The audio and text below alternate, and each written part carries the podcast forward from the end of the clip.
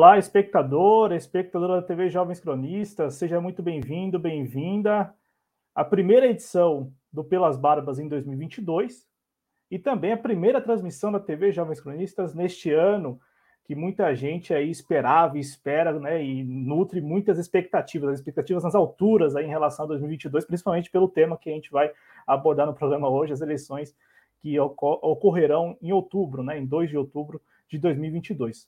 Comigo aqui sempre Daniel Faleiros, idealizador do canal aqui no YouTube Barba Dialética, também está no Twitter, arroba Barba Dialética.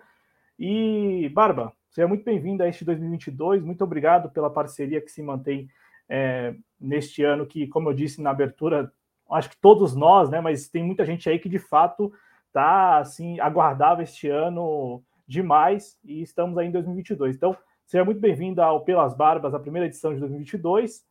Como foi a sua virada aí com a sua família? Todos bem? Boa noite, boa noite, Cláudio, boa noite, pessoal que está no chat. É, espero que todos estejam bem, espero que tenha ido muito bem também você aí, com sua família. Tenham bebido bastante, aquela cida lá de cinco reais, né? É, pelo menos foi a que eu consegui pagar esse ano passado.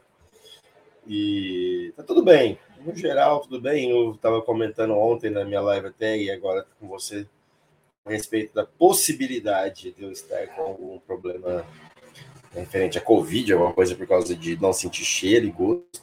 Eu tô bem, cara, tô bem, tô bem, tô feliz de estar aqui. Nosso programa aqui me, me é muito caro, né? Me, me, me importa bastante, então que a gente consiga tocar esse ano inteiro juntos e que a gente faça um programa completamente bêbado ali por volta do dia, sei lá, primeiro de dezembro, não sei, né? Todo mundo caindo de bêbado e rindo bastante dos bolsonaristas, falando palavrões, né? Que se dane as monetizações nesse dia. A gente vai ter se livrado desse pedacinho de câncer que a gente pegou é, em 2018. E é sobre isso e que a gente vai falar. Conversar. E é sobre isso que a gente vai falar bastante, mais uma vez, né? Porque a gente terminou o ano passado falando de eleições e principalmente aí dos bastidores, né? É, tanto pelo lado da, da, esquerda brasileira, como também algumas movimentações aí do presidente Bolsonaro, do ex-ministro e ex-juiz Sérgio Moro, né, que se colocou mesmo como pré-candidato à presidência da República. Eu acredito que a entrevista que ele deu à revista Veja nesta semana, que foi publicada hoje, ela é categórica nesse sentido, né, porque ele fala como pré-candidato a presidência da República mesmo, ô Daniel. Mas vamos começar, né? É, e como você disse aí, registrando as participações do chat, então deixe o like na transmissão, participe pelo chat, é muito importante a sua participação. Como sempre, nós temos aqui aquela nossa enquete que causa uma certa discórdia, né? Mas que é importante a nossa enquete. Então tem a nossa enquete aí no chat para você responder o que você, espectador, espectadora, acha do clima de já ganhou de parte da militância do Lula vote no chat. Tem aí, ó, tem duas opções, né? A primeira opção é tem o respaldo das pesquisas, que a gente vai falar também das pesquisas, das primeiras pesquisas eleitorais divulgadas em 2022. É, e a segunda opção é inadequado e perigoso, né? Esse clima já ganhou de parte da militância do Lula. Então você vota no chat, daqui a pouco a gente dá as parciais, enfim, também o Barba fica à vontade para responder. Lembrando que o Barba, Daniel Faleiros, tem um canal aqui no YouTube, então, e neste ano de 2022 ele retomou a programação mesmo, quase que diária ou diária lá no canal, tanto é que ele já se referiu uma live que ele fez ontem. Então, quem não conhece ele é, aqui no YouTube, não conhece o trabalho dele, né? Eu sei que muitos dos nossos espectadores no YouTube já conhecem, mas quem nos escuta, né, nós temos uma audiência também na versão podcast. É, quem nos escuta, procure aqui no YouTube por Barba Dialética. É o canal do Daniel Faleiros, é o canal de produções do Daniel Faleiros, né? Ele também já tem um, um, já um longo período aqui no YouTube, viu, gente? Tem já um, bem uns quatro anos aqui no YouTube, ou pelo menos está caminhando para isso. Ô, Daniel, vamos começar então falando de um tema que a gente encerrou ano passado: Lula e Alckmin.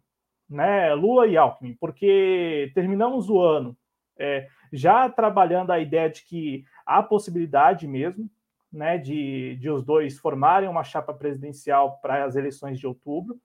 É, eu falo porque quando isso saiu na imprensa, muita gente desconfiou. Nós aqui é, até analisamos que as fontes eram muito próximas ao PT, né, das três, dos três colunistas que trouxeram essa informação em primeira mão na época, dois têm uma relação muito próxima com o PT. Nós falamos isso na época, depois veio de fato a, a, a confirmação das tratativas em bastidores, e nós começamos o ano de 2022 com a possibilidade mesmo de ambos estarem juntos é, numa chapa presidencial nas eleições que vão ocorrer em outubro. Só que nessa semana, em razão aí de uma posição do PT e também do Lula, da Gleisi Hoffmann, que é atual presidente do PT, é, falando em revisar a reforma trabalhista, em também revogar a emenda 95, que é a emenda do teto de gastos, já pa parece que já gerou um ruído ali entre os dois grupos, né? O grupo do Lula, do PT, e que, que está lidando com as tratativas de uma possível aliança eleitoral com o Alckmin, e o grupo do Alckmin. Tanto é que a Folha de São Paulo, nesta semana, é, reproduziu né, um, uma conversa ali, na verdade, um encontro que ocorreu entre o Geraldo Alckmin e o Paulinho da Força, né, que é o presidente de Solidariedade, e, e, no encontro o Paulinho da Força teria perguntado né, ao Geraldo Alckmin o que, que ele achava é, dessa possibilidade de, de revisar, nem de revogar, de revisar a reforma trabalhista. E aí ele teria demonstrado um certo incômodo, principalmente porque ele seria o porta-voz do mercado. Então ele falava, segundo a Folha de São Paulo, o Geraldo Alckmin teria dito que o mercado já estava meio que incomodado com essa possibilidade. Eu me recordo de algumas falas suas, Daniel, a respeito do, do da, atua, da atuação do ex-presidente Lula nessa pré-campanha, quando muitas vezes ele não fala de alguns assuntos exatamente para evitar esse tipo de ruído. Só que desta vez ele falou, falou em revisar a reforma trabalhista, ver a Gleisi refor, é, reforçando isso, até ela usando o termo revogar, o Aloysio Mercadante, que é o presidente da Pressa Abramo, falando em revisar também, então parece que há um consenso ali de parte da equipe do, do staff do Lula que é preciso levar isso para a campanha eleitoral, a revisão da reforma trabalhista, talvez não a revogação, mas a, a revisão. E aí eu só me lembro de você falando que o Lula muitas vezes não fala algumas coisas porque ele é o primeiro colocado nas pesquisas, ele é, é, foi presidente da República, exatamente para evitar esse tipo de ruído, mas falou e veio o ruído na sequência. Como que você leu esse episódio que ocorreu nesta semana, né? Paulinho da, os atores aí, Paulinho da Força, Geraldo Alckmin e o ex-presidente Lula. Bom, boa noite aí pro, pro Ronaldo Ramiro que chegou depois, pro Robson Carneiro, pro Márcio Caras também. É, bom, a gente fala essas coisas fica parecendo que quando você fala algo como o Lula não fala por ser o Lula, assim como se fosse qualquer outro é, candidato, é, na condição que o Lula tem de político no Brasil, no Brasil é, não é para não atacar e, e, satisfazer o mercado que o Lula não fala. O Lula não falava para não começar uma máquina de propaganda antes do tempo. Só que agora a gente está em 22, né? Então 22 é o ano de eleição precisa começar a chegar num momento próximo a, a, a, ao registro da candidatura que tenha algum norte ruptor, né? Ou não, mas acho que ruptor para dar um, um, um rumo para a campanha do PT, marcando de fato uma, uma candidatura de oposição, né? Para não dar aquela impressão que vai ser uma continuidade de esquerda do que a direita fez.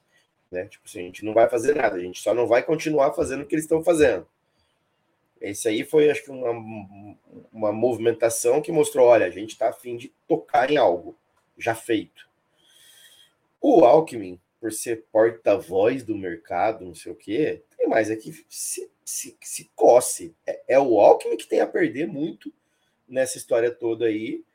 O Alckmin, eu falei, lembra? A gente conversou que o Alckmin perde dos dois jeitos. Se ele fica com o Lula, ele tem que explicar o Lula. Se dá errado, ele deu errado com o Lula. Né? Se dá certo, o mérito vai ficar para o Lula. Agora, se milindrou o Alckmin, ele que vai disputar o governo de São Paulo com o, o, o, o Dória. E aí? Então, nessa hora também o PT tem que pensar, teria que pensar o que, que um embate Dória e Alckmin numa candidatura do Estado não, não resvalaria né, é, num outro terceiro candidato. Porque eu já vi situações de eleição, isso aconteceu aqui na minha cidade, é, de dois candidatos muito parecidos, num embate muito cerrado, eleger um terceiro candidato. Inclusive, quando o PT ganhou aqui a última vez na minha cidade, foi rigorosamente isso que aconteceu. Você tinha um doutor, um médico aqui, esses, esses médicos coronéis das cidades medianas do interior, que era tido e havido que ele ganhava a, a, a eleição. Mas era assim, era muito certo que ele ganharia a eleição. E tinha na época um candidato que era deputado, que até um, ele, ele até manteve a legislatura muito tempo depois, o Ayrton Sandoval, se eu não estiver enganado, ou um outro candidato desse mesmo nível, assim, que disputou. E ficou uma coisa tão disputada, cara, que ganhou o terceiro. Ganhou o terceiro. E o terceiro era do PT. Era o prefeito Gilmar Dominici, do PT. Ficou dois mandatos aqui e tal. É, o segundo mandato, um desastre, né? Principalmente os últimos dois anos do mandato dele. O primeiro mandato foi bom, tanto que ele se reelegeu e tal. Então, em eleição, uma coisa que eu não, não gosto muito, não concordo muito até com os amigos que fazem os comentários às vezes, de que tem as, tem as favas contadas em eleição. Ah, isso aqui não funciona. Não, as coisas acontecem a primeira vez. Tudo que não aconteceu, é, tudo que já aconteceu, um dia não tinha acontecido, né? Exceto as coisas que são inéditas, né? Então, se tem alguma coisa que ainda não aconteceu, ela está por acontecer. Então, é, o Lula com o Alckmin era uma coisa impensável, está para acontecer. O Lula fez um comentário anti, anti-mercado, está para não acontecer, está para acontecer uma ruptura de uma coisa que nunca foi é, costurada. Eu acho que é hora do Lula testar a febre mesmo, do PT testar a febre do mercado e ver o que que um primeiro que já viu da militância o que que é tá alinhando um esquema com o Alckmin, mesmo com a explicação que eu acho que é plausível do governo de São Paulo ser facilitado por essa por essa aliança aí. Eu acho que seria uma boa para os estados é, romper esse, esse tipo de, de hegemonia que tem, como por exemplo o Rio Grande do Sul, São Paulo, é, Minas Gerais ainda teve algumas oscilações, como Pimentel, por exemplo, na outra legislatura, né? É, mas a maioria dos estados, também tem estados do Nordeste que aí saem dessa regra, mas é, Espírito Santo, São Paulo, Rio de Janeiro, sempre está tendo candidatos de nível César Maia. Então, a gente precisaria de São Paulo com um outro ar aí, né? Na pior das hipóteses aí, porque eu também acho que eu não consigo entender muito bem por que, que tem um certo, um certo, uma certa confiança no Márcio França, porque o Márcio França, para mim, é um PSDBista. Ah, não, mas ele era do. Não, ele é, o perfil dele é esse perfilzinho aí de, de centro, centro-direita aí, moderado, claro, tudo bem que é moderado. Mas alinhava por, por conveniência as coisas. Então, acho que o PT testou a, a, a febre para ver, né? Falou alguma coisa. Teve isso aí que eu vi falar do Alckmin, mas você viu que saiu uma coisa que saiu pouco, isso aí não explodiu. Isso aí não foi uma coisa que fez, ah, puta que pariu, agora rompeu mesmo. Não, não é. O negócio tá meio morno. Colocaram um paninho quente assim. A mídia nem falou muito. A mídia nem falou muito. Inclusive, mídia nenhuma falou muito. Né? Nem a mídia que a gente esperava, alguma uma porcaria dela, e nem a mídia de, as mídias de esquerda. Ninguém de esquerda chegou e falou: tá vendo, PT? Isso aí é pra gente já, já descarta essa porcaria. Não, não fez isso. Cadê o, o 247 fazendo isso? O cara não falou uma vírgula disso aí, se bobear, hein? Que eu vi. Porque ficaram ocupados com, com Lava Jato, com Cazaquistão demais essa, essa, essa, essa semana, mas eu não lembro. Você lembra de ter visto eles falarem isso? Sim, incisivamente mesmo? Não, e o, não. o que saiu depois dessa história, Daniel, pela própria Folha, foi que pessoas próximas do Lula no PT teriam ido ao grupo do Alckmin para se explicar, né, para se explicar da proposta, né, para explicar a proposta de revisão. Né? Eu li, e aqui eu quero compartilhar com o público e com você, eu li na Folha uma entrevista do Aloysio Mercadante, presidente da, Perseu, da Fundação Perseu Abramo. É. E aí, em dado momento, ele diz assim que é preciso é preciso regulamentar o trabalhador precarizado. Então, na prática, nós estamos é, diante de mais uma situação na qual o PT propõe uma, uma reforma né, para poder falar que mexeu em alguma coisa, para não ficar tão, como você foi muito feliz de início, para não, não parecer igual ao que já está aí. Porque, na, porque quando um, o Aloysio Mercadante vai a público e fala em. que é o que eu entendo, né? Regulamentar o trabalhador precarizado, ele está dizendo: ó, nós vamos manter o trabalhador, vamos manter a condição precária, só que dentro de algumas regras. É, eu, eu, entendo que é um desafio para todos nós, principalmente para os partidos e tal, é, diante é, dessas novas tecnologias, dessas, no, dessas novas é, ocupações, né? Que são ocupações extremamente precárias, né? Eu falo desse universo dos aplicativos. Eu sei que é um desafio para todos nós, enquanto e para a sociedade de maneira geral, e para os partidos que têm que apresentar propostas é um baita desafio. Só que eu não sei se é o ideal vir a público e falar que a proposta é regulamentar o trabalho precarizado. Né? Porque na prática, ou pelo menos é o meu entendimento, minha interpretação, estamos falando, estamos falando do que? Ó, o trabalhador ele, ele é um trabalhador precário? É, mas a partir de, de X dia de tal dia ele vai passar a ter carteira assinada, vai, mas ele vai continuar trabalhando 12, 14, 16 horas, ele vai ter que fazer o dele ali no dia a dia.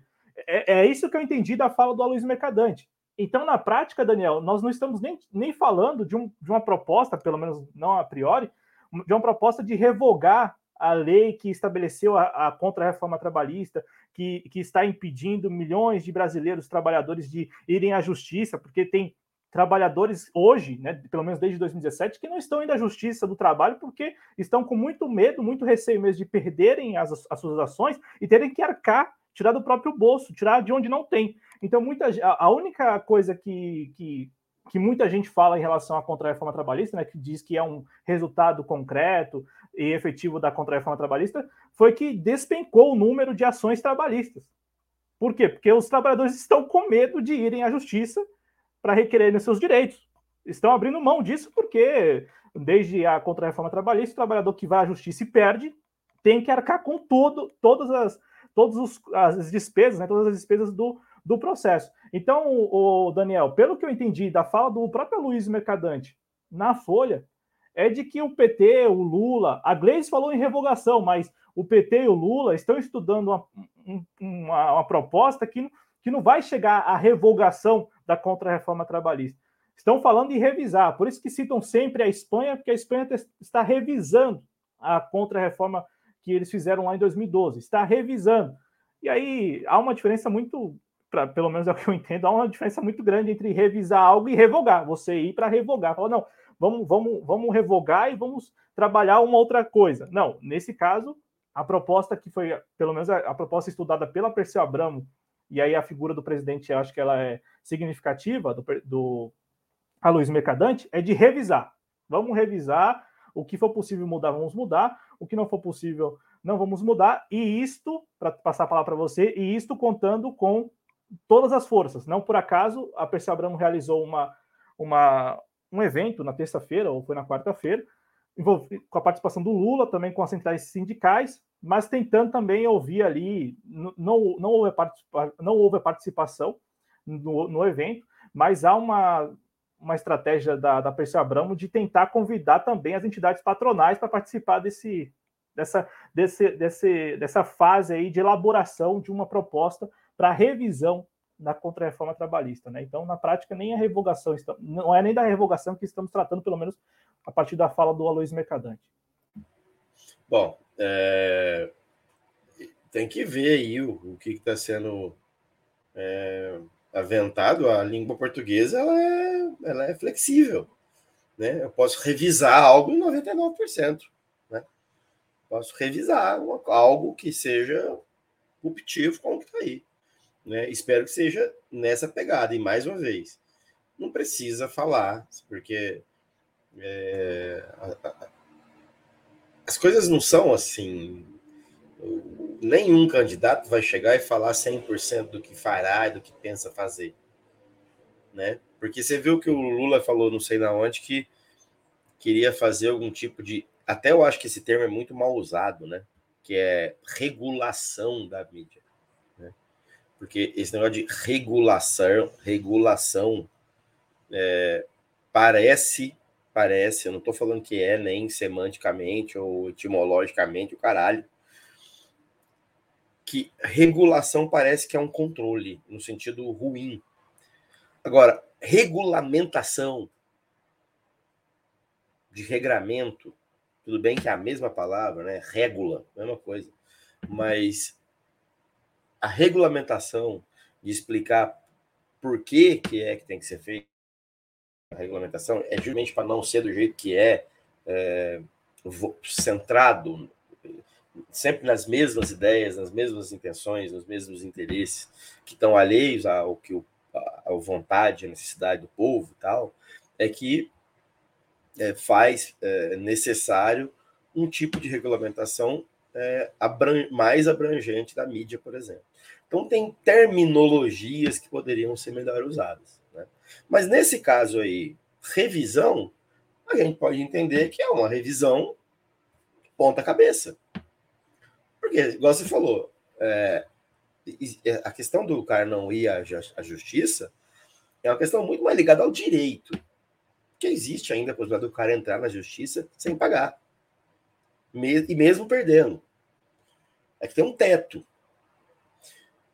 Então, assim, é, isso prejudicou. Sim, esse aí foi o que, o que se perdeu de fato mesmo, assim, um ataque direto.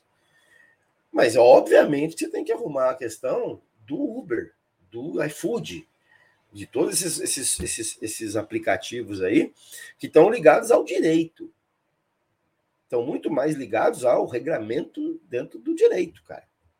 Então você teria que mexer no âmbito do direito e, e, e, o pior, no âmbito da interpretação do direito, da aplicação do direito. Porque o direito é uma ferramenta do Estado burguês, cara. A prova disso é ver como é que o direito lida com situações rigorosamente iguais de formas distintas. Porque atende quem tem o poder. Então não dá para fazer um ponta-cabeça na coisa 100% e uma revogação e tal, porque eles vão pegar o direito de novo e vão usar o mesmo direito da revogação para re revogar, para derrubar a revogação.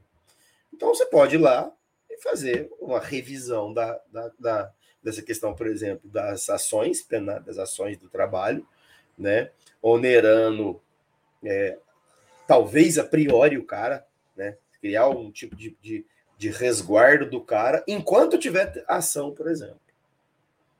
Sei lá, isso aí é um pensamento aqui. Olha, se você fez por onde você, o cara te mandar no pau, a gente vai fazer uma premência, a gente vai prejulgar isso então. Já que o, o trabalhador pode perder, então a gente vai fazer, e ele já entra com esse medo, nós vamos entrar, fazer alguma coisa para anular esse medo dele. Tá? Então, teria que ser feita uma legislação trabalhista em cima disso. Então, talvez é por isso que não está se falando em revogar de forma ampla e tal. Porque é complicado. O negócio foi lá e passou no, no, no, no, nas votações e a reforma foi aprovada pela, pelo Congresso e pelo Senado, pela Comissão de Justiça do, da, da Câmara, de tudo, que já é um absurdo. Ontem estava até conversando com o Merlin, com o Merlin, com outros amigos e tal, e a gente falou sobre isso aí e tal. E aí o Merlin falou uma coisa que é que é, até tem a ver, faz sentido, mas não pode fazer sentido na realidade política. É assim.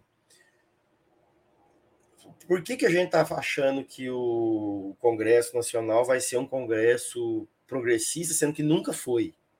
Né? Nunca foi progressista. Ele, ele foi menos fascista. Ele foi mais, de, digamos assim, de direita, mas dentro de uma racionalidade tal que se perdeu aí nas últimas duas em especial.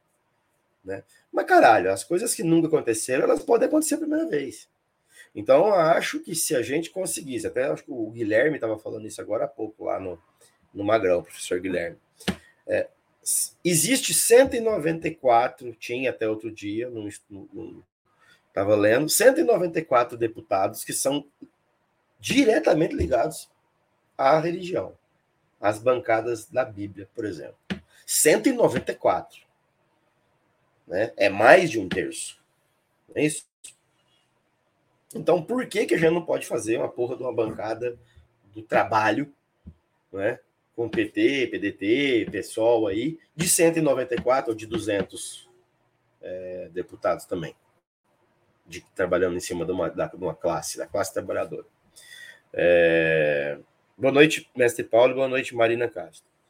Então, acho que é difícil você eleger realmente lá, fazer um congresso. Mas a ideia tem que ser essa, pô. Se, se não pensar nisso, então não vota. Não vota. Deixa lá os caras que tá lá. Tem que votar nos caras progressistas. Né? É claro que isso não importa, o que importa mesmo é o presidente, o, o, o, o governador, o prefeito. Mas o sujeito que votou lá no, no sei lá, no Luiz Mercadante para deputado, ele é o mesmo cara que votou no Lula, caralho. Sim, em termos de ideia. Então, por que, que esse cara que ele votou, não sendo no Mercadante, não pode ser um outro cara de esquerda? Por que, que não pode fazer um negócio, voltar os diretórios municipais, principalmente, para essa ideia de falar: não, meu filho, não adianta você votar no Lula se você vai votar no, no Carlos Jordi como deputado, filho. Não adianta. Você vai votar no Lula e no Bolsonaro, Eduardo Bolsonaro. Não faz sentido isso aí, cara. Entendeu? Tem que chamar o cara de burro no sentido bom da coisa, sem chamar de burro, na verdade, né? Mas mais explicando que é preciso de uma base. A gente tem que querer essa base. Ah, não vai acontecer. Dane-se. Dane-se. Você tem que querer uma base lá que, que, que dê amparo para o governo. O máximo que você puder. Ah, mas vai ter um monte de reacionário. Vai, vai sempre ter reacionário. Só que se a vida inteira teve reacionário, um dia pode não ter a maioria reacionária. Por que não? Existe alguma conta sagrada, será? Que só vai ter Congresso reacionário, sempre na maioria. Nunca vamos ter lá os, os 274 lá para não aprovar o impeachment da Dilma. Então, sempre que pedir o impeachment da, do presidente de, de, esquerda, vai ter o impeachment, então, porque nunca tem. Ué, por que não, cara? Isso aí é um toque divino que faz isso, determina isso, né? Então, acho que é isso. Acho que o PT tem que continuar testando mesmo. E outra coisa que você falou aí, que é um problema seríssimo, cara. Seríssimo. Perseu Abramo chamando a entidade patronal para conversar a revisão de coisa, isso é tutela, caralho. Tutela. Isso aí é mostrar que está sob tutela do, do patronado. Foda-se o patronado. Como é que a Perseu Abramo faz um negócio desse? O PT tá de brincadeira de fazer uma palhaçada dessa. Pode até chamar o, o a, a, entidade patronal, mas depois que está com o seu, o seu, o seu projeto, seu, seus processos, tudo indentado direitinho falar: ó, isso aqui é o nosso. Agora você vai chamar o cara patronal para vir aqui pensar numa, numa, numa contra-reforma trabalhista, da contra-reforma, que foram eles que, que é, é, idealizaram. Que loucura que é essa, cara? Esse PT tá maluco, cara. O Daniel, e eu quero, né, com a precisão que eu tenho, porque eu tenho muito cuidado mesmo quando eu leio as coisas e, e, e reproduzo aqui, porque o pessoal, você sabe, né? A gente está aqui já há quatro anos o pessoal gosta de ficar no pé, né? Só para ler aqui, ó, uma matéria da Folha. Ó, é, a, a, o título da matéria é Lula participa de reunião para discutir revisão da reforma trabalhista. Contribuição sindical está na pauta. É uma notícia da, da Kátia Seabra, de 10 de janeiro de 2022. E aí, para não falar que eu tirei isso da cabeça, diz assim: ainda segundo o Mercadante, todo esse debate né, sobre a revisão será realizado com trabalhadores e representantes patronais. Ele ressalta que as mudanças na Espanha são fruto de negociação e a ideia é que o mesmo aconteça no Brasil. Então, só para, né? Porque eu estou falando isso, só para vocês terem aí, ó, ipsis literis, o que a Folha publicou em relação ao Mercadante e não houve nenhum, nenhuma posição do Mercadante. Então, de fato, a, e é da praxe do PT, exatamente, é, principalmente do Lula, né, falar que realiza conselhos, reuniões e, e conversa com todo mundo, né? Mas só para vocês terem aí, ipsis literis, o que foi publicado na Folha de São Paulo, para não falarem que eu que estou falando que o Mercadante, não, né, tá aí na Folha de São Paulo. Mas, ô, Daniel, esse ponto que você trouxe, que eu acho que é muito bacana de ser discutido, e eu acho que ao longo do ano de 2021 isso passou ao largo, ainda que a gente aqui na TV Jovens Preços, você, algumas pessoas tenham sempre falado, é preciso olhar para o legislativo, é preciso olhar para o legislativo. É, e, e 2021, mesmo, mesmo, mesmo nós aqui fa falando isso, parece que não. Parece que o negócio é o Lula, no caso do PT, no PDT é o Ciro, é, e por aí vai. Então, todo mundo olhando só para o Palácio Planalto, quem está olhando para o legislativo neste momento, pelo menos demonstra preocupação com o legislativo, é mais as figuras ligadas ao Bolsonaro. Não por acaso eles, eles vivem falando que eles querem aumentar a bancada, mesmo que o Bolsonaro não se reeleja, mas aumentar a bancada no Senado. Não por acaso está vindo aí o Luciano Hang pelo, pelo estado de Santa Catarina e o adversário dele é um senador do MDB, então a chance desse senador do MDB, do MDB conseguir se reeleger é muito pequena, então tudo indica que se o Luciano Hang lançar mesmo a candidatura dele ao Senado lá pelo, por Santa Catarina, vai chegar ao Senado. Tem aí outras candidaturas de, de figuras próximas. A, aqui em São Paulo, mesmo a discussão que, que gerou até um bate-boca no Twitter, né, envolvendo aí o Ricardo Salles e a Janina Pascoal, porque eles querem, mesmo que o Bolsonaro não se reeleja, eles querem continuar presentes no Congresso Nacional e também em um bom número, em um número razoável. Vale lembrar que, mesmo com a fusão do PSL com o DEM e a formação da União Brasil, pelo menos 20, 27 deputados, metade da bancada do PSL, é, é, uma, é, esses 27 deputados são muito próximos ao Bolsonaro. E, independente dele se reeleger ou não, eles querem continuar com os seus assentos na Câmara dos Deputados. Mas o, o que eu quero dizer, Daniel, é: você falou de uma bancada de, né, de parlamentares que estejam juntos ali para defender o trabalhador.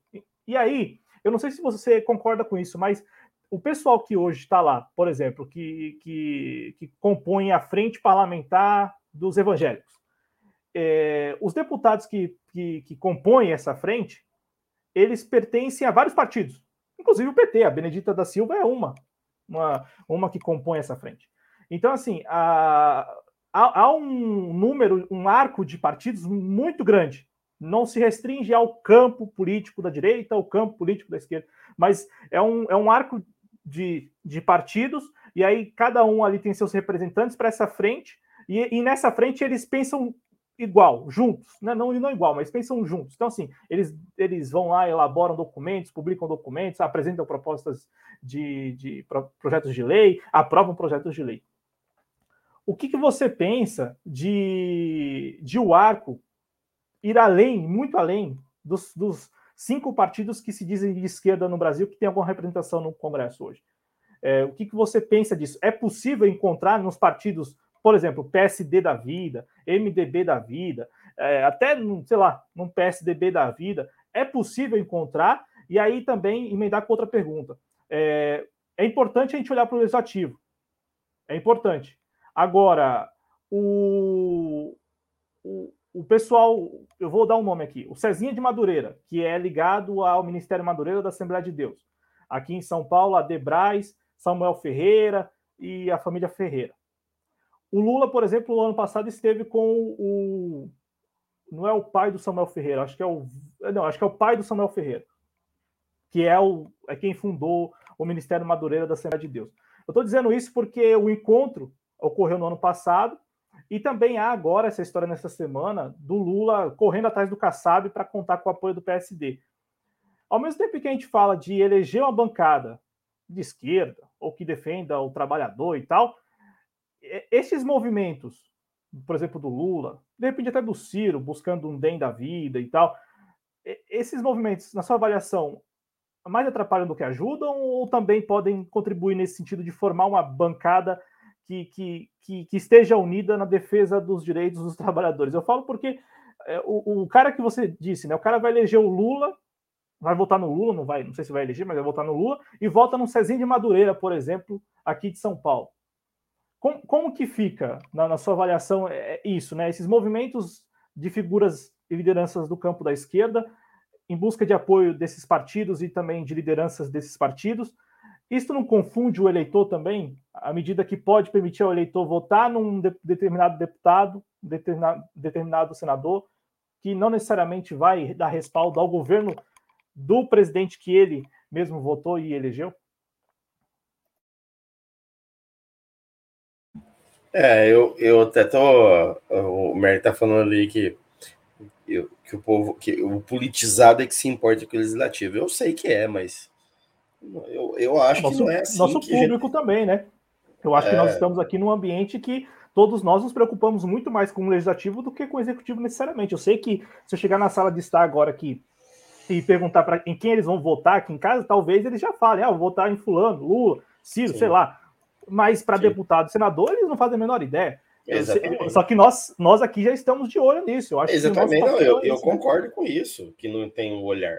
Mas isso aí, para mim, é natura, naturalismo. Né? É naturalmente é assim, então não vai mudar nunca e a gente tem que pensar, então, em ter, um, em ter todo mundo fascista lá no, no na, na, Câmara dos Deputados e tudo bem. Não, se for assim, então vamos parar de fazer campanha. Vamos parar de, de militar. Se a gente for achar que é assim e porque assim é assim que tá e assim que será, então não faz sentido votar em deputado, então também. Eu não vou votar em deputado também já que, já que tanto faz. Né? É... O PT tem 54 deputados, não é isso? Federal? 54 é, deputados. Federais, não é? Então, então, então, se tem 54, esses quatro, esses 54 não vieram a furo, né? Eles não vieram por estalo, eles não vieram, mas vieram porque alguém foi lá e votou neles, né? Então, se alguém foi lá e votou neles, e aí tem, tem lá 29 do PDT, né? Tudo bem que PDT é complicado também, mas mas 29, sei lá quantos tem lá do PSOL? 5, 4, não lembro agora. 10. 10. Né? Então, estamos falando de 80 deputados, é isso? Isso, 29. desses partidos sim, mas ó, 141 com o PSB, esse é o número. 140, então, 141. 141, certo? A gente tem 513 vaga lá, né? Quer dizer que dá. dá ex, ex, é exatamente? Não. 141 mais 141 mais 141 dá 400 alguma coisa? Não. Então a gente tem menos de um, a gente tem menos de um quarto, é isso? Menos de um terço, né? É, por que, que a gente não pode votar, arrumar mais 80 deputados? Qual que é a dificuldade de pensar nisso? Fala assim, não, é uma, uma minoria minúscula de, de, de, deputados realmente pode contar. Não, não é não, é 140. É 140. E, por que eles conseguem eleger? Aí também eu acho que tem que entrar isso nessa história. Porque eles estão de, já estão aí próximos. Não, Merlin, não, porque... mas então você está falando que eu é que não entendo, né, Merlin? Que se você está falando que você é que entende, então vamos fazer, pegar os 141 deputados que tem e aí a gente zera esse para você ter razão, né? A gente pega os 141 e fala que eles não é nada, porque o Merlin falou que não pode querer ter deputado. Eu tô falando que tem que querer, meu filho.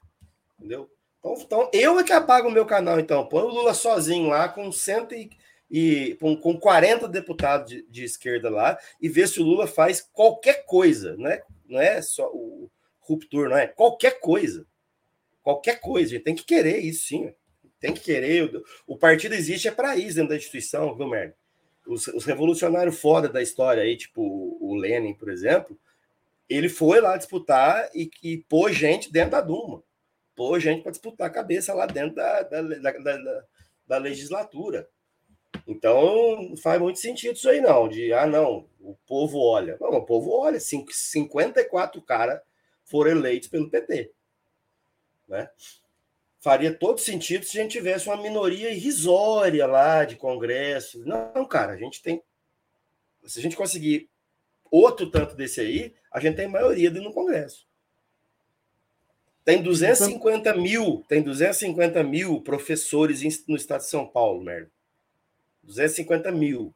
Se esses caras quiser, eles elegem a, a, a, a, a Câmara, é, a Lesp inteira aqui. Entendeu? Isso aí é acreditar que algo é, que isso aí é natural, você está naturalizando o negócio. É assim mesmo que funciona, né? Nunca vai ser, né? É, e, e, e acho que essa quantidade mínima é a quantidade que a Dilma precisava de, de voto lá, que ela não conseguiu os 274 votos, certo? Mas ali você é, tem que ver como é que. Oi? 171, né? 171 na Câmara e, e no Senado 27. Ela não conseguiu nem 27 senadores. É, nem... deu 130 e pouco, não é isso? É. é isso mesmo. Então, 171, certo? É isso? 171 e um terço dos deputados, né? Então, a gente tem 141. Certo? Será, Merlin? Será que você está certo? Será que a esquerda não consegue eleger 50 deputados a mais na história, então?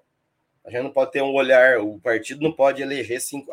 A esquerda do Brasil inteira não pode eleger, não consegue eleger mais 40 deputados. 40, é isso que está falando para mim. Né? E o Lula consegue ganhar em primeiro turno, por exemplo. Né? Então não faz sentido isso aí, não. É... Até porque, igual eu falei, as pessoas votam nos candidatos, né?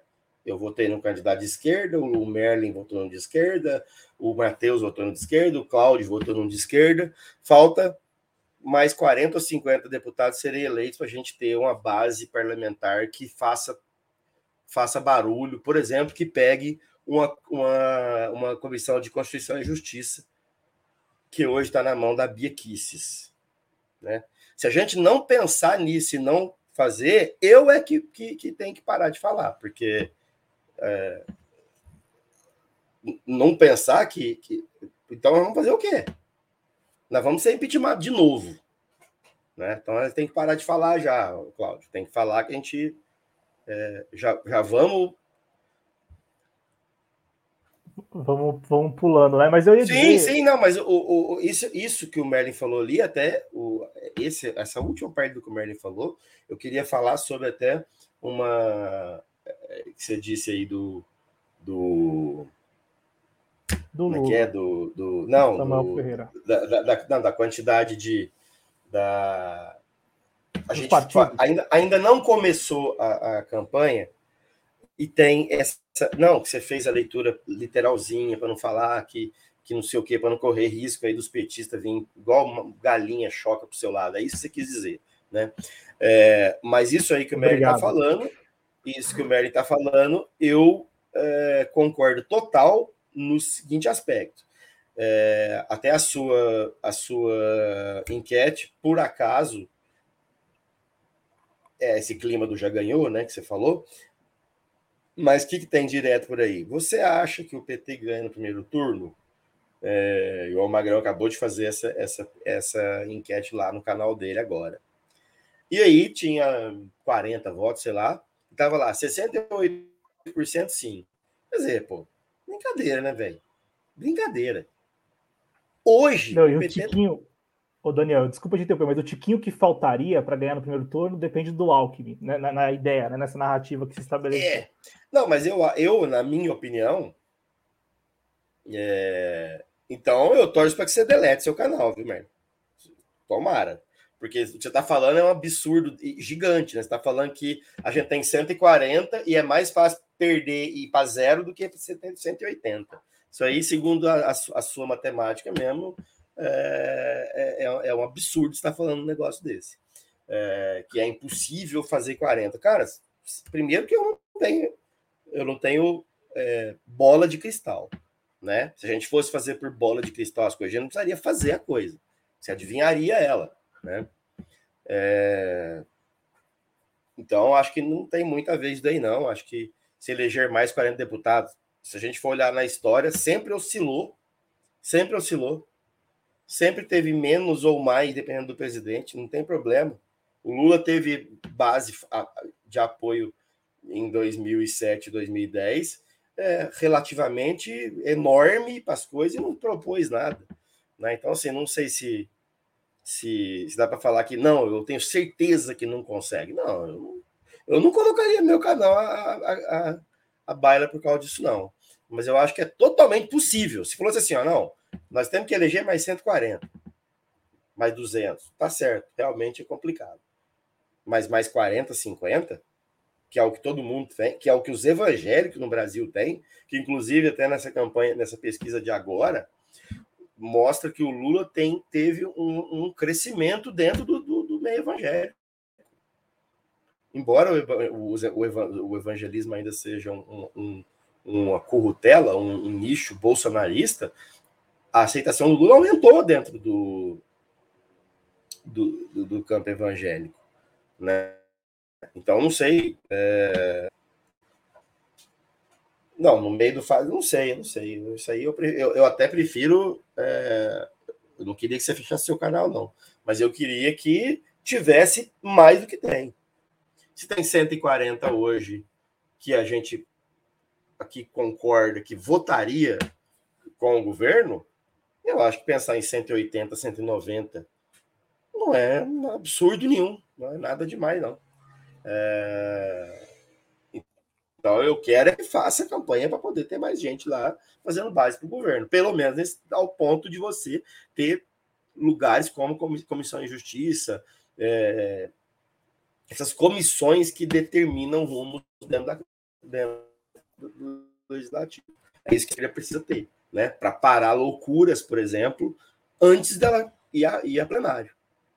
Né? Ou, ou pelo menos ir já chegar enfraquecido no plenário. Né? Isso é um, o que uma esquerda dentro da Comissão de Justiça poderia fazer. Né? Porque o jogo político não é. Feito, né? A gente não está falando de rei aqui que é só o presidente. Não, o presidente precisa dos outros, o governador precisa também, né? Então, acho que, não sei, vamos ver aí o que, que acontece, é, principalmente essas bagunças aí de, de PT se envolvendo com um direitista igual o Alckmin, né? É... Você, você acha que isso mais confunde ou, ou, mais atrapalha do que ajuda? Porque eu fico imaginando, é, o, Lula, com certeza, se ele de fato sair candidato à presidência, ele não estará somente ali né, no, na, no, na praguinha do, do PT, do PSOL, né? Do PSOL talvez nem esteja, mas do P... é mais fácil que o Lula esteja de repente na praguinha ali, né? No Santinho, de repente, de um candidato a deputado federal, sei lá, é, em Alagoas, do PSD, do que no do PSOL. Mas você, o que, que, você pensa disso, Daniel? Quando, porque o, eleitor também vai lá, ele pega o Santinho e fala, ó, tá aqui o Lula 13, aí tem o deputado do PSD ali que se de repente rolar um impeachment, ele só vai votar contra o impeachment se rolar dinheiro. Mas enfim, ele tá, tá na mesma, no mesmo santinho do Lula. Você acha que isso mais atrapalha do que ajuda? Essa não confunde também o eleitor na prática? É, eu acho que confunde na prática e tem que ver se essa confusão é intencional, né? Quem que não. É, porque, igual aquele voto Bolsonaro lá que pessoal fala, né? É, está muito ligado a um fisiologismo que eu concordo que lá na cidade pequena, na maioria das cidades pequenas e tal, isso acontece mesmo. Na cidade pequena é difícil você conseguir fazer um cara sair lá do candidato é, a e ir para o candidato Z. É, eu concordo, nesse ponto aí, eu concordaria com o Merlin total se o Brasil fosse um grande terreirão só de cidade pequenininha. Né? Que, que em São Paulo você tem o Paulo Teixeira, por exemplo, que é um candidato, que, inclusive é o que eu votei. Você tem candidatos aí de gente que sabem quem está votando. Não é só o voto de Santinho. Então, essa confusão aí, dependendo da situação, ela, ela funciona para tanto para o bem quanto para o mal, cara. Então eu não sei se isso aí é preponderante no sentido de, para mim o que importa é o seguinte: o que importa não é a eleição, é o que importa é a eleição. O que importa é o Bolsonaro sair daí. Igual eu falei, se amanhã o Ciro tiver o candidato da vez, a gente tem que querer que o Ciro faça 190 deputados lá apoiando ele. Porque hoje o Ciro teria 141 aí, pelo que parece também. Né? Talvez esses da direita, é mais certeza ainda de, de votar no Ciro, né? Esses PSB da vida aí. Né? Então, é, eu acho que depende muito. Primeira coisa que a gente tá, tem que falar: temos que esperar andar a carriola aí, principalmente de Moro e Dória.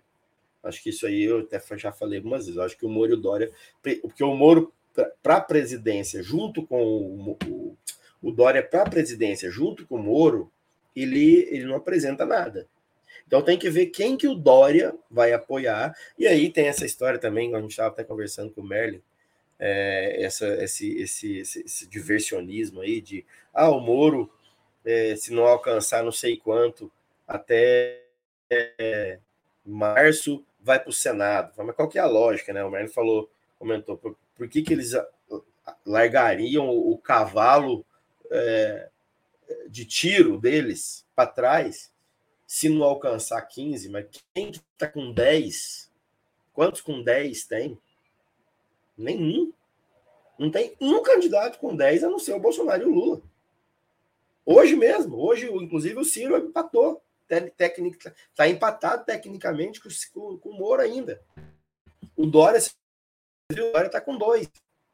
Então, esse movimento Dória-Moro, né, ele desprende, às vezes, o, o Moro do, do, do, Ciro, aí realmente fica aí o, o, o Moro perto, na margem de erro, tudo bem que esse negócio de margem de erro é maluco, né? O Moro tem nove.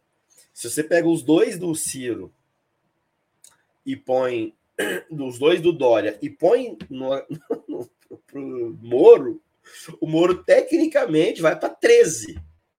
Não é isso? Vai para 13. E o Ciro pode cair para 5, tecnicamente, na outra pesquisa, né? Então, e as pesquisas aqui, é, tem que esperar esses dois, tem que esperar Douro e Moro e Dória para ver.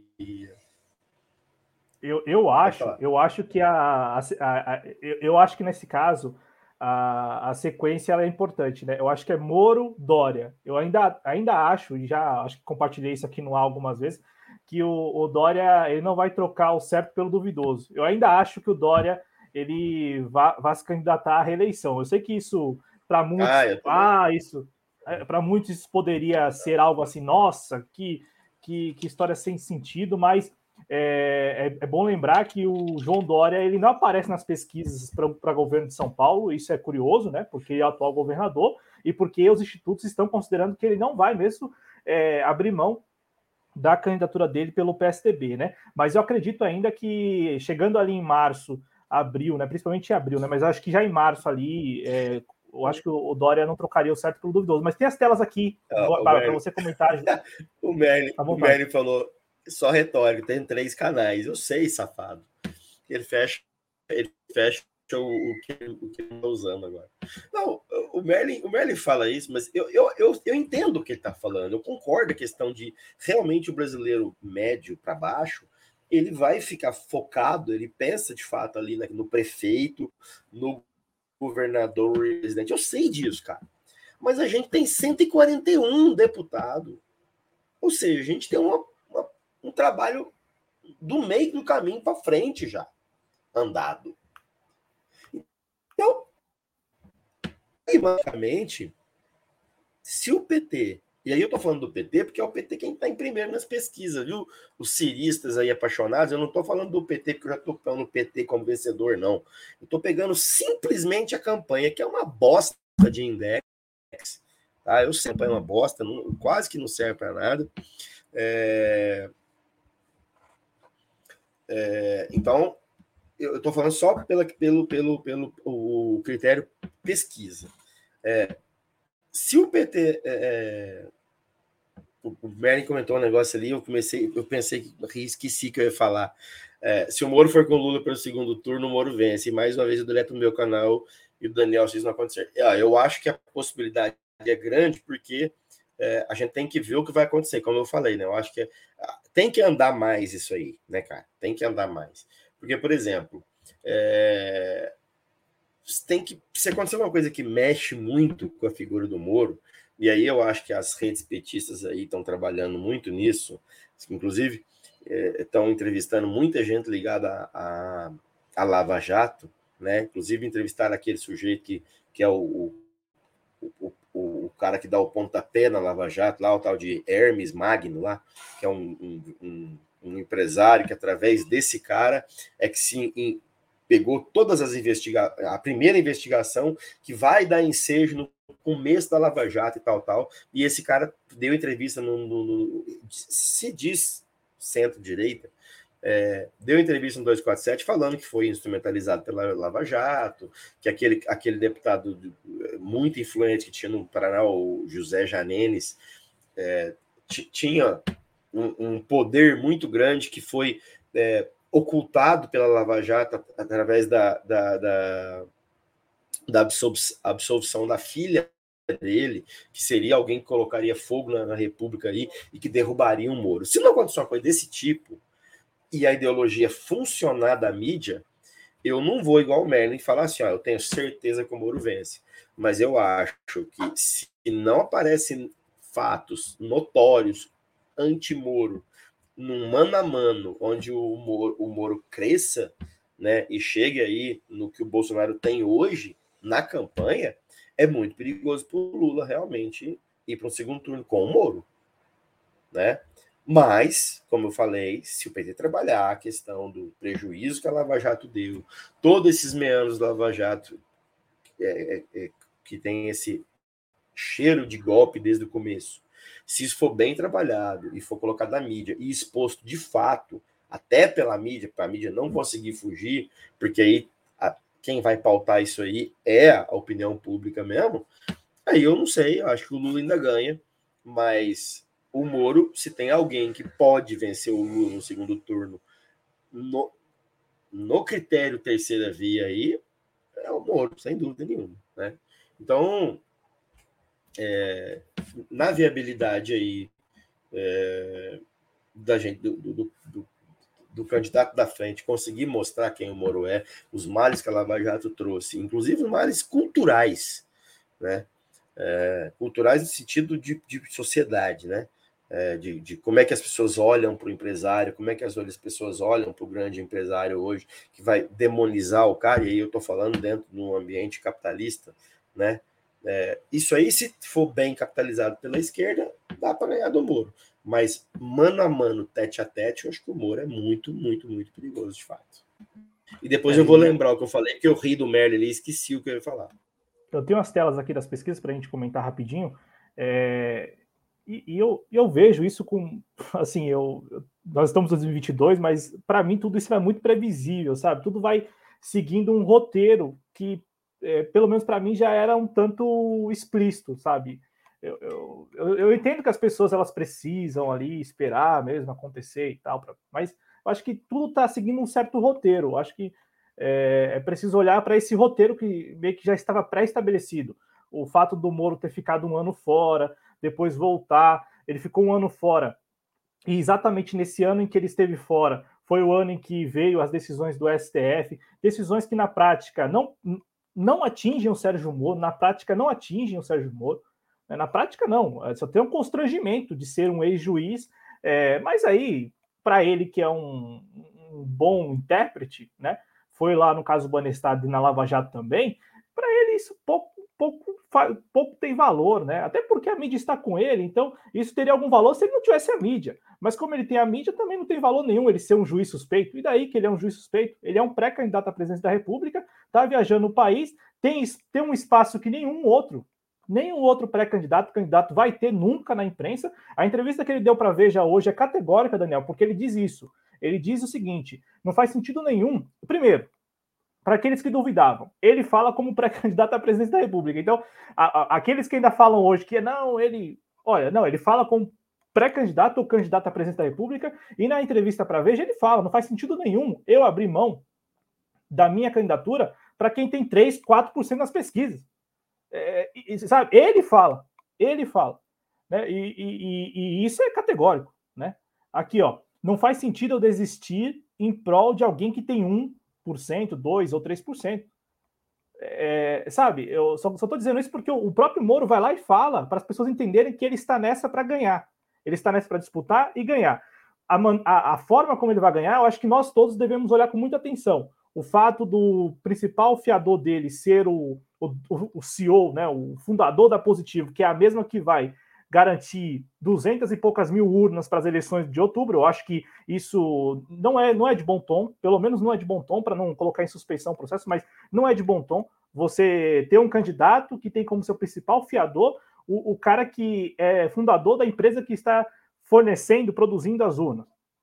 Tem um outro ponto que a gente não pode deixar passar despercebido. Acho que o campo da esquerda está deixando isso passar assim é, nesse clima de já ganhou, enfim, de primeiro turno, mas o fato de um general que era até ontem ex-ministro, era até ontem ministro do governo Bolsonaro, sendo diretor-geral do TSE no ano das eleições, um ex-ministro do governo.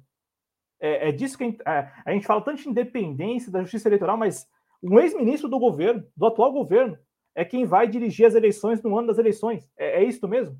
Então, tudo bem, de bom tom também. Então, é tudo de bom tom. Só porque o Lula aparece nas pesquisas como primeiro colocado. Gente, eu acho que precisamos ter um pouco mais de cautela. Eu vou mostrar as telas para você, Bárbara. Ah, fica à é, vontade. É verdade.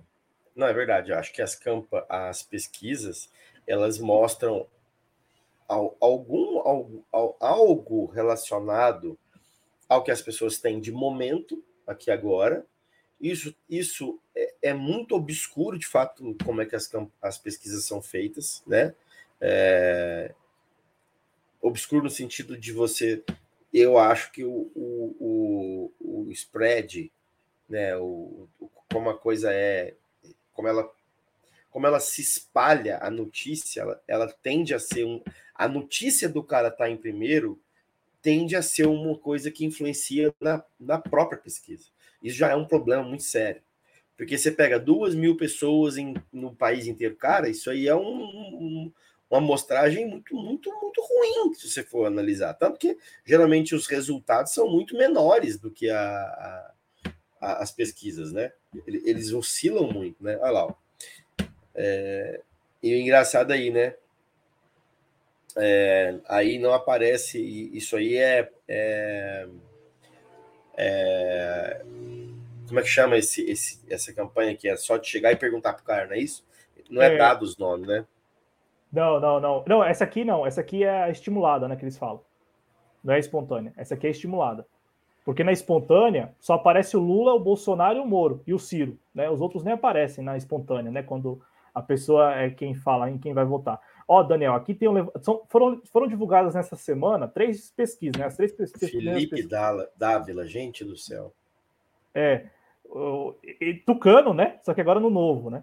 É, então, foram divulgadas nesta semana três pesquisas, né, as três primeiras de 2022. Então, XP Investimentos e IPESP, IPESP é refúgio do IBOP, né, o pessoal do IBOP está lá no IPESP, está aí, né, é, a diferença do, do Lula para o Bolsonaro 20 pontos, é, o Ciro... É, e aí é engraçado que o Barba tinha dito isso, acho que no último programa do ano passado, né, quando falou que o importante é ver a ordem dos cavalinhos, né? E não talvez os números aí a diferença, mas a ordem dos cavalinhos porque já vai se consolidando mesmo isso, né? Lula, Bolsonaro, Sim. Moro e Ciro. E aqui, ó, exame, ideia, né? Que foi também divulgado nesta semana. É, Lula, Bolsonaro, Moro, Ciro. Aqui o Moro já aparece, né? Na pesquisa Exame Ideia, uma pesquisa por telefone. O Moro já aparece com mais de dois, com dois dígitos, né? No caso. É, e a primeira pesquisa do ano que foi é, desculpa, esta aqui. Esta aqui, que é o levantamento da Genial Quest, né? É, eu acho que. Então, só que eu, eu tinha visto sobre a possibilidade de estar. Tá, é, esse, esse 11 a, a 7 aí pelo, pro Moro, eu não sei se a cidade tá certo, não nesse, mas no, no outro, que ele, na verdade, eu não sei se esse, esse dado tá correto, não. A extrapolação? Porque... Você acha que é extrapolação? Não, é porque tava dois pontos de diferença entre Moro e Ciro. Eles estavam tecnicamente empatados é, sem a extrapolação. Então, não, mas na, na exame?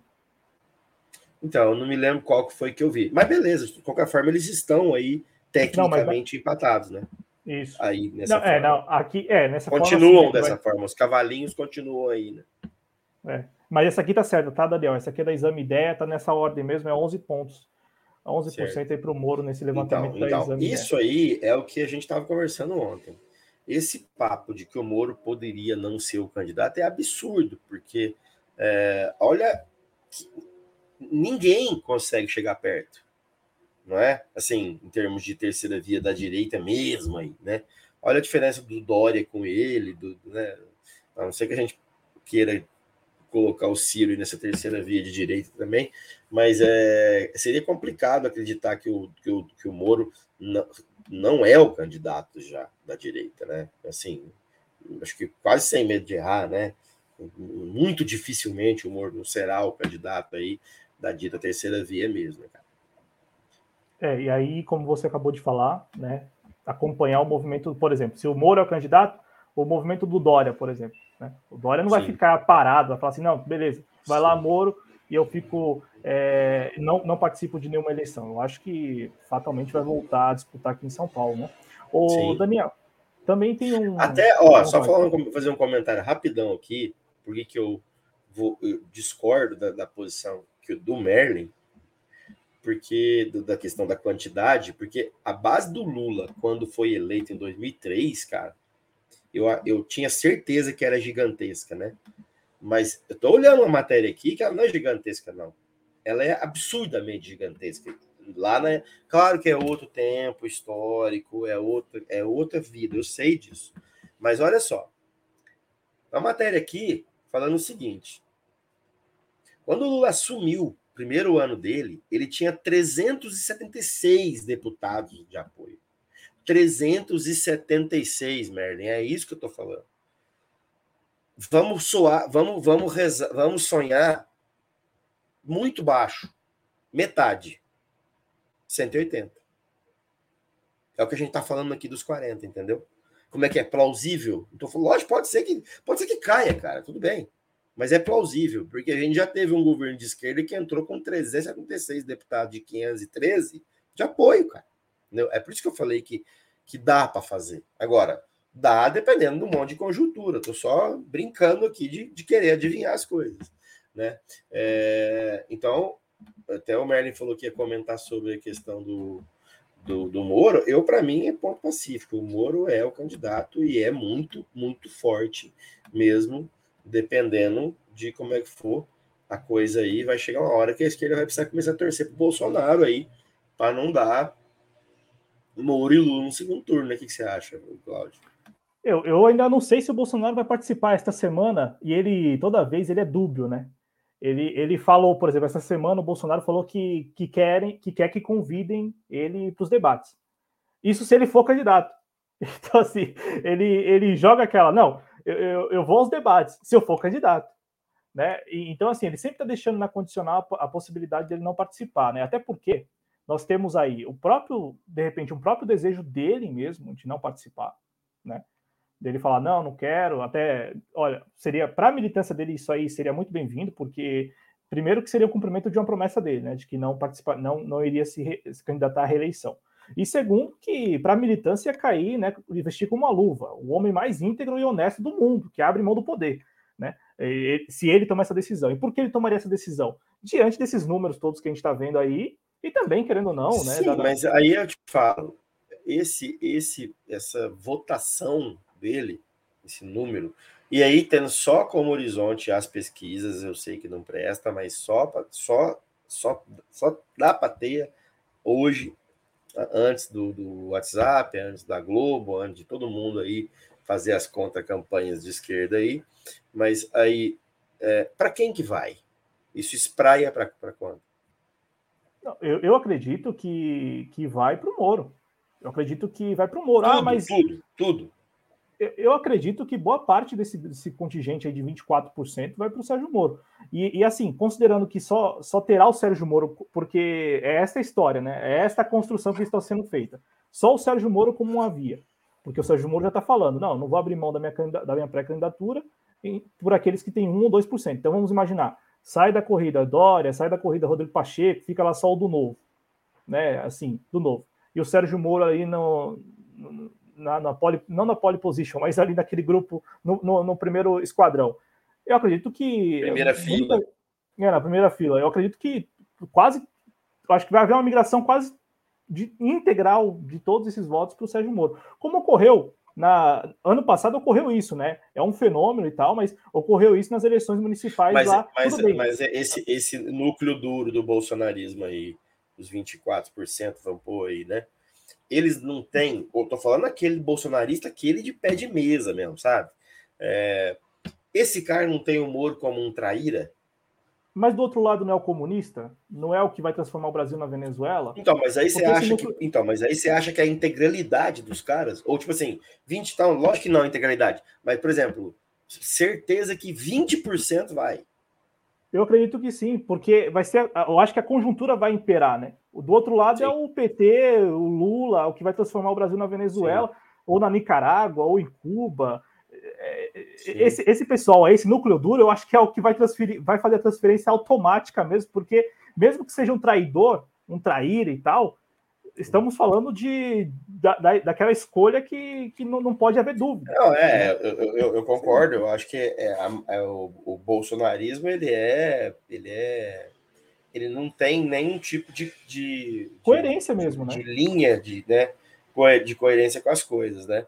E, e sim, o, o Cris, 180 deputados, por exemplo, 190 deputados, é, condiciona o, o bloco para as comissões. Então você. Porque é isso, cara. Você vai ver o, o tanto de absurdo que deixou de, de entrar. Aliás, que entrou na, na Comissão de Justiça do governo Bolsonaro e coisa decente, coisa necessária para o povo que não passou por causa de estar um, um débil mental lá, um, um, uma criminosa igual a, a Bia Kisses, isso aí é muito importante, gente. Isso é muito importante. Né? Então, assim, se a, a, a transferência for de 100%, fica muito perigoso e tal, pelos outros elementos e tal. Mas eu ainda não, não eu não bateria o pé na, esse na, fenômeno na vitória do Moro contra o Lula. Mas eu acho que se tem alguém que é muito perigoso contra o Lula, é muito mais que o Bolsonaro, sem dúvida nenhuma, mais que o Dória, mesmo com o heroísmo vacinal do Dória aí, sem dúvida nenhuma que é o Moro, né, cara? Embora Não, outra... o Moro tem que apertar um pouquinho ele, porque quando ele dá entrevistas igual a que ele deu lá no Manhattan Connection, tem que pegar ela e didaticamente, pedagogicamente, desmontar ponto por ponto, porque ali ele só falou abobrinha, ele não falou uma coisa ali que é que é aferível, nenhuma. Ele falou: o governo do PT herdou e foi coerente com os, os bem, as benfeitorias do FHC. Aí depois, quando perguntaram sobre as benfeitorias do governo Lula, aí ele falou que era por causa da irresponsabilidade, é, aliás, dos problemas do governo Lula, foi a irresponsabilidade do Lula. Então, quer dizer, se alguém falar, mas peraí, qual que é o. Então, quer dizer que ele não. Ele não o que foi a cabo do, da herança não serve quando é o Lula, mas quando está acontecendo lá serve porque é uma herança da FHC. Então, o que, que é isso, né? Então tem que apontar essas, essas discrepâncias. Hoje aí, em dia, ô Daniel, você que é professor, eu fico imaginando, cara, porque hoje em dia o que mais nós lemos e assistimos é esse tipo de argumento que é conveniente, né? É, é a partir da conveniência mesmo. Então, assim, é, o que é conven... e, e ninguém, e o pior é que ninguém revida, cara, nas entrevistas Ninguém, ninguém é capaz de chegar. Não, mas o senhor acabou de falar que para este funciona, mas para este não funciona. Por quê? Ninguém... E o Tabet e o Tabet estava lá e ele acho que ficou é, constrangido porque estava tirando a, como é que ela chama lá? A, a Maraluquê? É ela chama? A, a Maraluquê. Tava, é, e ela era menos maluca ali, né? O Blinder e o, e o o Lucas Mendes devia estar com a mão por baixo da mesa aqui, né? Igual no filme, assim, não é? Os dois com a mão, assim, cada um pegando um lado da perna do Moro ali, só esfregando. Né? Hum, é bem aqueles filmes, assim, né? Adulto, né? Filme adulto. Conteúdo comprometedor, né? Conteúdo, oh, meu Deus. Parent Advisory, né? Parental Advisory. Ai, ai, ai, ai, agora eu perdi o, perdi o rumo. É aquilo que o Merlin falou, ó, gado, não é hora de equilibrar Moro, o inimigo agora é outro. Exatamente, cara. O, é, o problema da pesquisa que o petista fica maluco é que o petista acredita que esse clima do, do, do já ganhou é como se fosse um jogo de futebol de favas contadas, onde tá jogando lá, por exemplo, o Corinthians contra a, a Francana, né? E é, é, um fator tempo de quando sair o primeiro, que aí vai sair o segundo e sai o terceiro, e aí daqui a pouquinho tá 7 a 0 e daqui a pouquinho, beleza. Não, né, cara? Não, porque a hora que começar Globo, todo dia. É, não, mas é verdade. É, se acontecer isso aí e tal, eu fecho meu canal. Meu canal é minúsculo, né? ele é inexpressivo, se eu fechar ou não. É... Começa com isso pra você ver, até o final do ano. Toda live que você for, você fala. Se, se não acontecer, eu deleto. Você vai ver como seu canal vai aumentar o número de vai inscritos. Vai ficar né? gigante, é, só, é. para me fuder. É, só para eu ficar, ter que voltar atrás, né? É, não, aquela entrevista, igual eu falo, o Moro, ele tanta bobagem ali, tanto assim, que falou assim, meu filho, meu filho, peraí, se você pegar qualquer dado pré e pós-PT, você vai ver que teve avanços no governo PT que são inatacáveis. E tem coisas que são atacáveis. Usa as atacáveis. É, é, inclusive, essa é uma crítica que eu faço a qualquer um, em especial para o Ciro. O Ciro, que é um cara que manja muito de política e muito de muita coisa, né, cara? É inegável capacidade intelectual, e técnica do Ciro e tal. Então tem tanta coisa que o Ciro pode arrebentar o PT no meio e ele vai lá e parte para o fácil. Apostando no. Aí engraçado, né? Que ele fala: vou apostar aqui na. Vou investir aqui, apostar na inteligência. Ele aposta na burrice, cara, quando ele faz isso. E o Moro fazendo isso aí tá tomando o lugar do Ciro. Então é ruim pro Ciro também baixar o, o, nível do debate, porque dá nessas coisas do Moro aí. É que o Moro, se você for ver, o Moro ainda passou um, uma manteiga de amendoim ali na coisa ali, falando da responsabilidade, não sei o quê. Mas se for desmontado ponto a ponto, o pessoal vai ver que o Moro é um cara, ele é um limítrofe. É? Ele não tem comparação dele com o Ciro, por exemplo, em termos de intelecto, capacidade, preparo. Não tem, cara. Só que estão deixando ele falar o que quer e ninguém está apertando ele em coisas que nós aqui, por exemplo, ia fazer ele pedir para ir embora. Por que esses caras não podem fazer isso? Então, e aí entra o, o, clima de campanha mesmo, né? Um clima de campanha você tem entrevistas chapa branca, com perguntas já pré-definidas, você não constrange o candidato. Eu, eu, digo isso porque o Sérgio Moro, ele é um baita intérprete. Ele é um baita intérprete. Veja quantas vezes o Sérgio Moro não falou a palavra projeto nesses últimos três meses. A palavra. É um chavão. É a palavra-chave. Projeto. Corrupção. Quantas vezes ele já não falou desde novembro, pelo menos, desde a filiação dele ao Podemos? Então, assim, o, o, é, é, aquele, é aquele clima super artificial mesmo, aquela atmosfera Mas você viu, E você viu que o, quando a Mara. É, eu não assisti outras é, inteiras, assim. Aquela lá eu assisti inteira é, do, do, do, do My News. Quando a Mara falou para ele, você aceitaria fazer um debate com o Ciro do projeto e tal? Ele começou a usar o projeto, mas é hora de falar, não, mas, o Moro, não precisa debater seu projeto, mas vem debater o que você tem de proto-projeto, você tem de ideias da formação do projeto, porque o Ciro também tem as ideias dele que são proto. Lógico que as ideias do Ciro são, estão fundamentadas, estão prontas, estão dentro de um programa. Claro, mas o Ciro vai andar conforme como ele sabe que é assim que funciona, ele sabe que vai andar a, carruagem da campanha, e ele vai ter que fazer adequações para lá e para cá, parar arestas, com o motor do carro andando. O, o Moro, na hora, ele deve ter, na hora eles só não quiseram fazer assim, que ele deve ter, ter dado na hora. Porque ele se sentiu numa situação de que peraí, eu vou debater com o cara, debater, eu de cá, o cara de lá, ele aqui a, a dois metros de mim, com eu não sabendo bulhufas das coisas, né? Na hora, se a gente tivesse, a gente tinha tampado o nariz, né? Então, quer dizer, tem que ter o cara que fala assim, não, amor, mas peraí, você vai discutir é projeções. Você vai projetar coisas igual o cara. Por que você não pode projetar? Porque aí ele fala que o Ciro é grosso, aí ele parte faz um apelo aqui, apelo emocional que, a, que o bolsonarista adora apelo emocional, né? Mas quando é para ele, quando é para ele, é apelo emocional vale. Quando é para o moleque morrendo de fome na rua, aí é, é, comunismo, né? Engraçado esse tipo de coisa, né? É Ô, Merlin, eu acho que não tem comparação. Na minha, você também é da minha idade, não, você é mais novo que eu, né? Mas eu acho que o Moro, o Collor, ele tinha uma carreira política, não é isso? O, Collor tinha uma carreira, e logicamente que a Globo instrumentalizou muito bem, o Brasil capitalista instrumentalizou muito bem a questão do caçador de marajás, do lutador de karatê, do bonito, do playboy bonzinho, né, cara? Então eu acho que, na minha humilde opinião, o, o, o Collor era político, na acepção da palavra mesmo, com suas seus problemas Tradicional e suas qualidades. Mesmo, né? Tradicional, Tradicional, né? De família, etc. O Moro não, o Moro não tem organicidade nenhuma. O Moro é aqueles abortos da natureza de novo caindo no nosso colo histórico, né? Ele é um, ele é um Jânio Quadros da vida muito piorado, porque o Jânio tinha um cabedal de cultura gigantesco, né?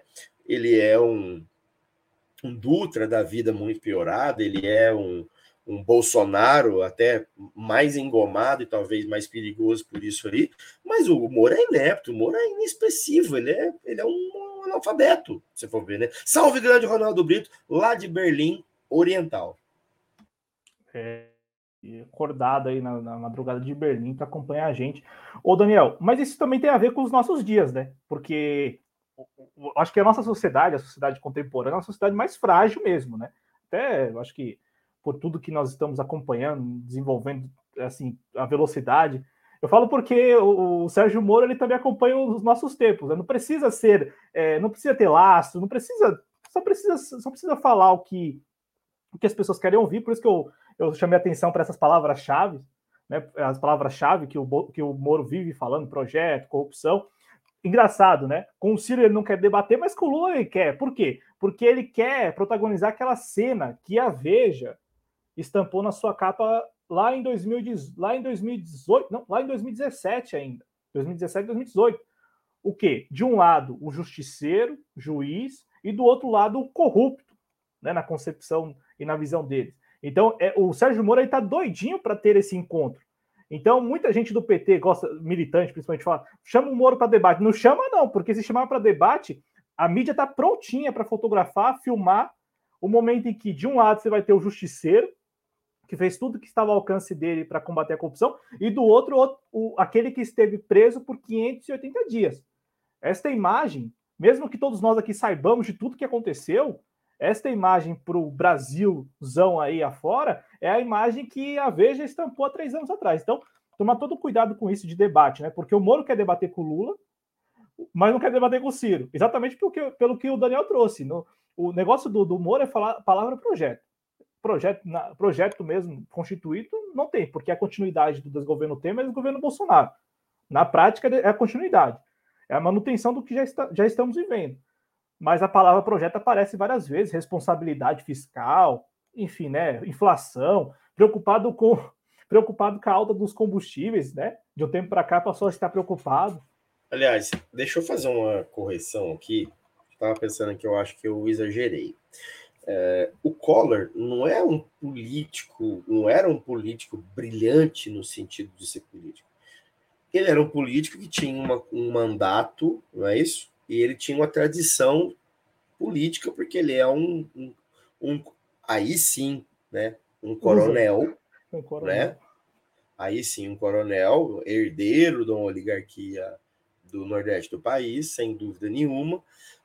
E é um cara articulado, era um cara articulado, né?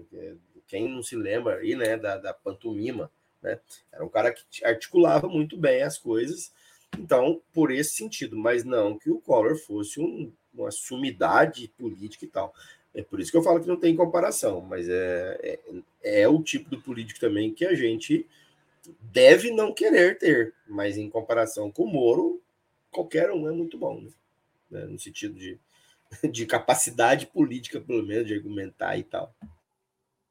O, o Barba, você falou do Ciro, rapidinho. Esta semana saiu no Globo que a Marina Silva estaria disposta a ser vice do Ciro, desde que sem o João Santana, porque o João Santana ela tem guarda, né? Ainda a campanha de 2014, quando o João Santana esteve à frente da comunicação da campanha da ex-presidente Dilma Rousseff. O mais engraçado do Globo, eu achei isso bem engraçado, de ter risado no momento, né? Que o, o, o que, para a mídia hegemônica, para o Globo, por exemplo, o que incomodou da campanha é, da Dilma Rousseff foi aquele, aquele vídeo, né? Aquele vídeo publicitário do, produzido pelo João Santana, idealizado pelo João Santana, de que com a independência do Banco Central as pessoas passariam fome eu achei curioso e engraçado o Globo destacar isso, porque de fato não, não tem nada demais em você mostrar para as pessoas a consequência indireta ou direta de dar a independência, portanto, entregar o Banco Central ao mercado especulativo, ao mercado financeiro. Eu acho que não tem exagero nenhum naquela peça publicitária, mas para o Globo já foi demais. Aquilo incomodou demais, porque, eh, segundo o Globo, eu acho que foi essa a intenção da reportagem ali, lembrar desse, dessa peça publicitária, a, a mostrar como a, a, Dilma e o João Santana seriam é, inescrupulosos, né? seriam tão baixos ao ponto de falar que a independência do Banco Central levaria as pessoas a passar fome. O que eu não vejo, eu, eu vejo até uma relação muito clara nisso, tal, talvez uma relação mais indireta, mas eu acho que tem sim um, um, fundo de verdade nisso. Se você entregar o Banco Central como entregou o desgoverno Bolsonaro, está vendo aí a inflação descontrolada e o, e o Banco Central culpando o governo. Enfim, é, o que, que você pensa dessa, dessa configuração de chapa, ô Daniel? Essa possibilidade de Ciro e Marina, só que a Marina já disse que desde que sem o João Santana na, na condução da, da, da, comunicação do Ciro. É. Não, pode falar, pode falar Não, não, e o Lupe, o Lupe, que é um bom cacique político tradicional também, já disse que isso não tem nada a ver, que não vai tirar ninguém da equipe, que o João Santana segue com eles. É, o que é engraçado para nós aqui, né, cara? Que todos nós aqui temos que pensar, né?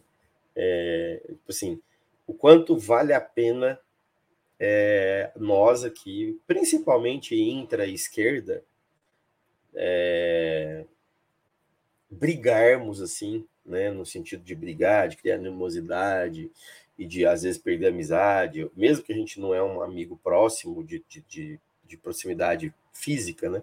A gente já criou um certo vínculo com as pessoas que a gente conversa na internet e os sente de fato como amigos às vezes, né? Nosso caso aqui, o meu caso com o Merlin, por exemplo, é um cara que eu quero abraçar na vida ainda, né? O, o, o Cris, que a vida inteira, desde o começo, sempre foi um cara muito cortês comigo, então a gente sente como amigo mesmo.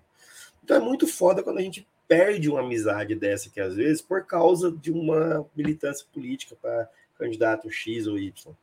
Porque se a gente pegar as coisas que esses caras, todos, todos eles, tá? Todos eles, tanto que a questão do Haddad com a, a controversa posição dele a respeito do não ter tanto problema assim, autonomia do Banco Central, né? Do, da, do, do termo golpe ser forte, não sei o quê, mas moralidade difusa.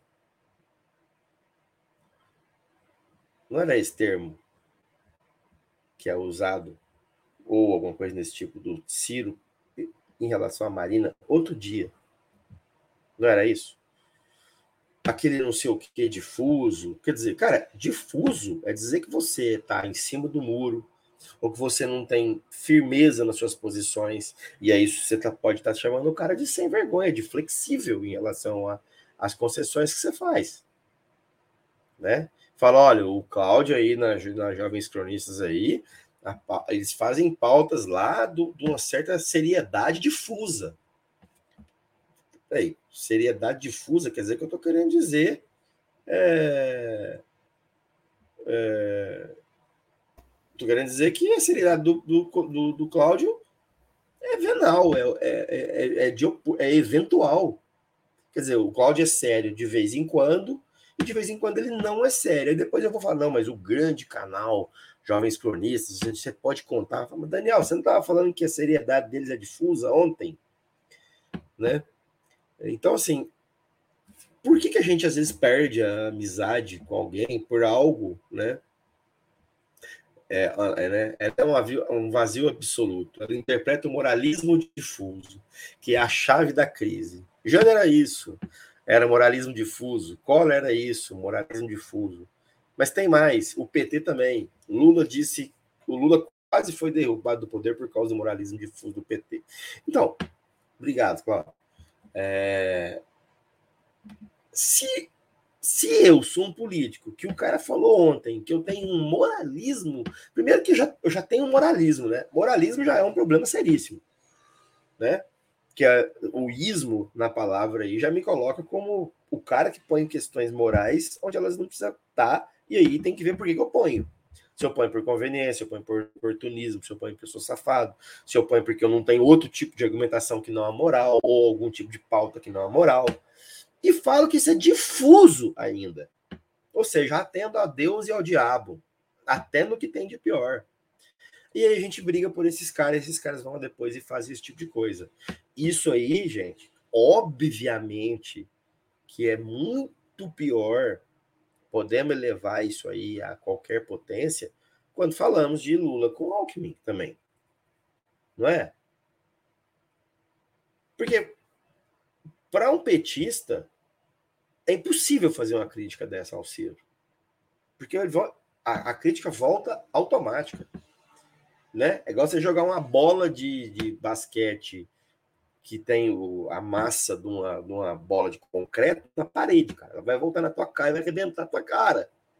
Por isso que é bom ter isenção no sentido de liberdade a gente fazer crítica ao PT e ao Ciro. Mas o Ciro Camarina é logicamente guardado as proporções, não estou falando que é a mesma coisa, a questão Lula e Alckmin.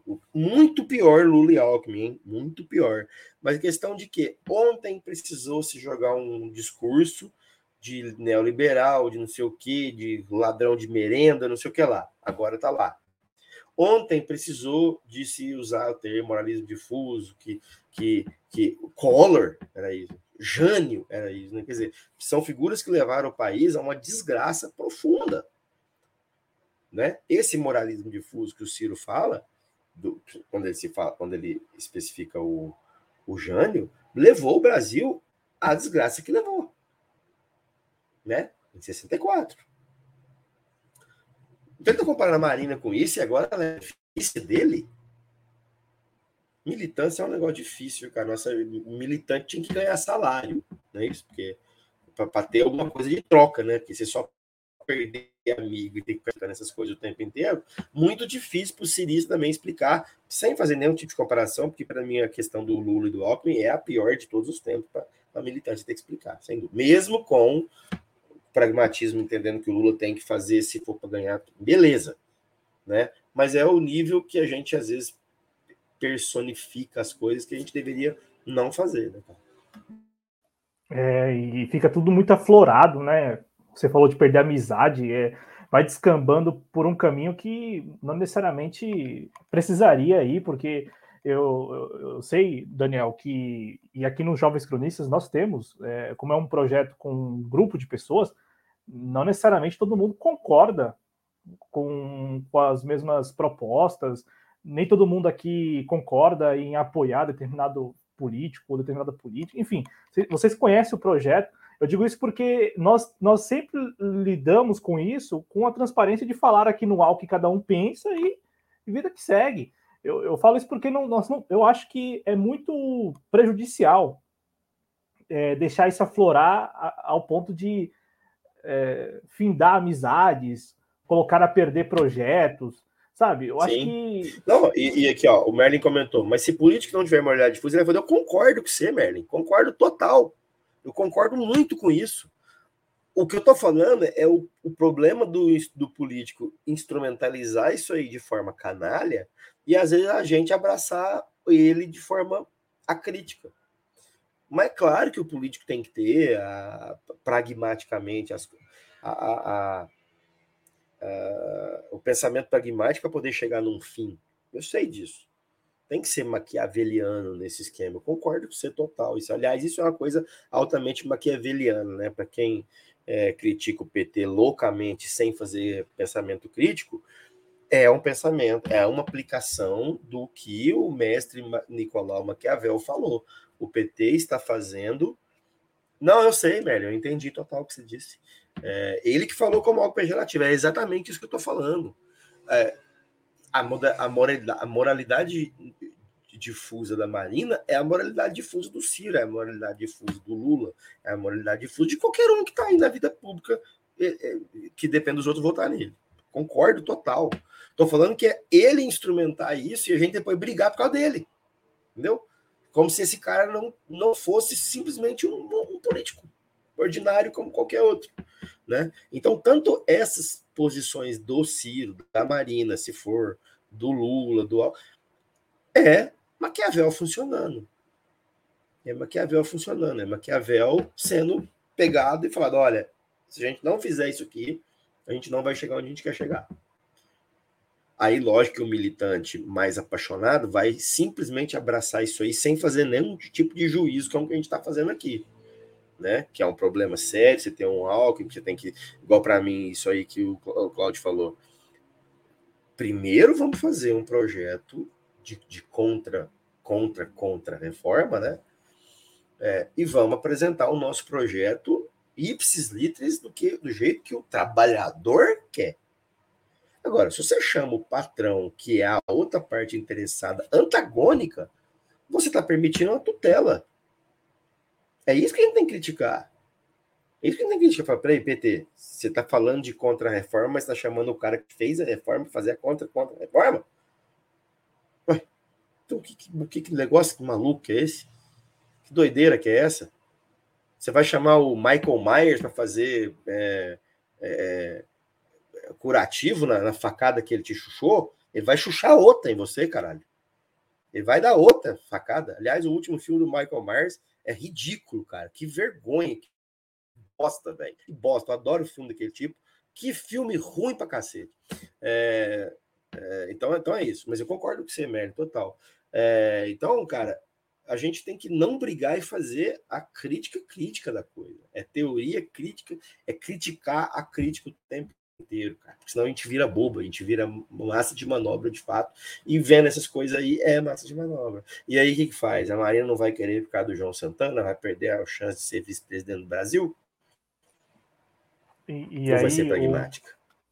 O, e o mais, o mais bacana dessa história, o, o Daniel, é que a rede e a própria Marina, a Marina, a rede, estão vendendo caro esta configuração. Eu, eu, digo isso porque também nesta matéria do Globo diz o seguinte, que a, a Marina Silva ela tem um, um problema com o João Santana por 2014. Então, para ela, para ela se juntar ao Ciro, precisaria o João Santana teria, a princípio, teria que deixar a campanha.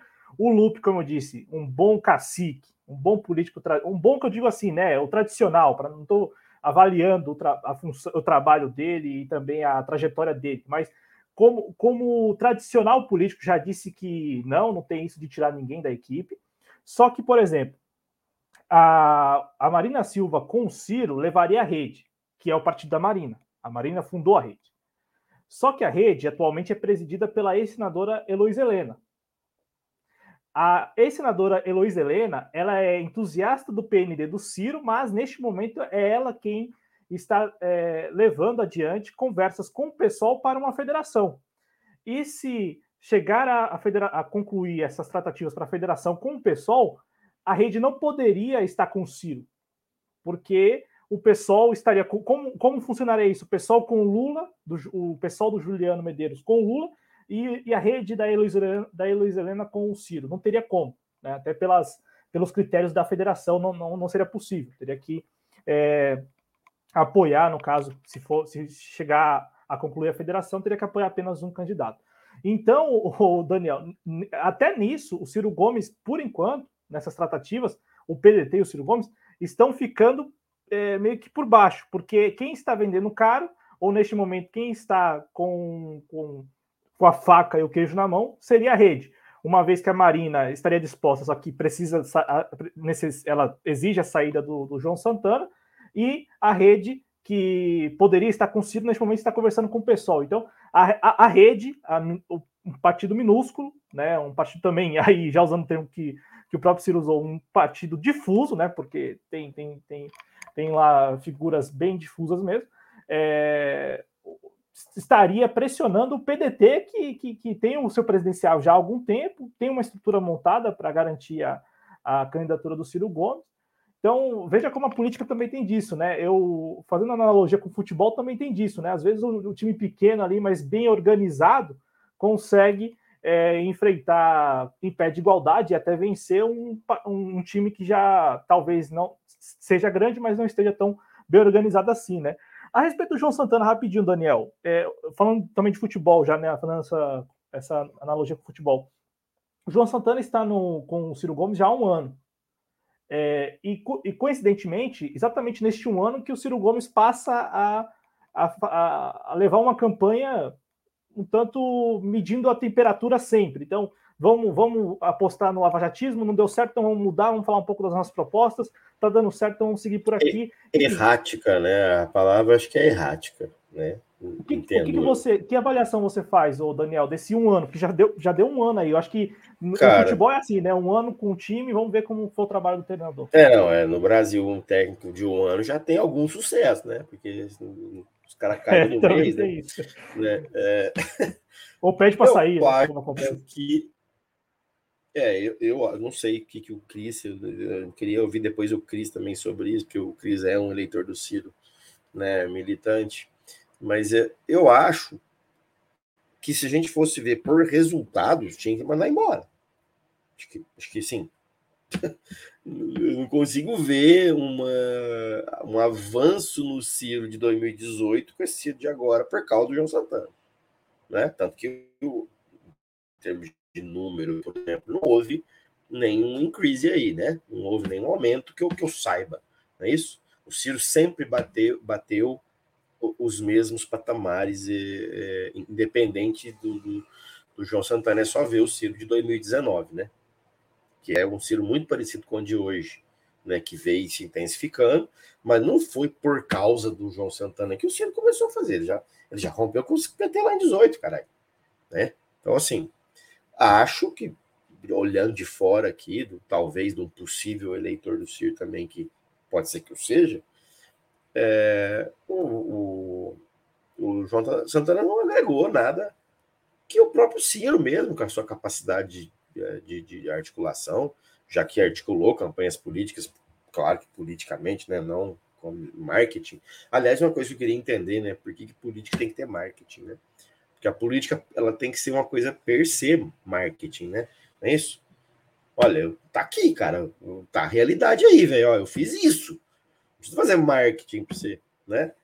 É, é igual delação premiada, você acreditar que aquilo é uma verdade, né, velho? Você comprou a verdade, caralho.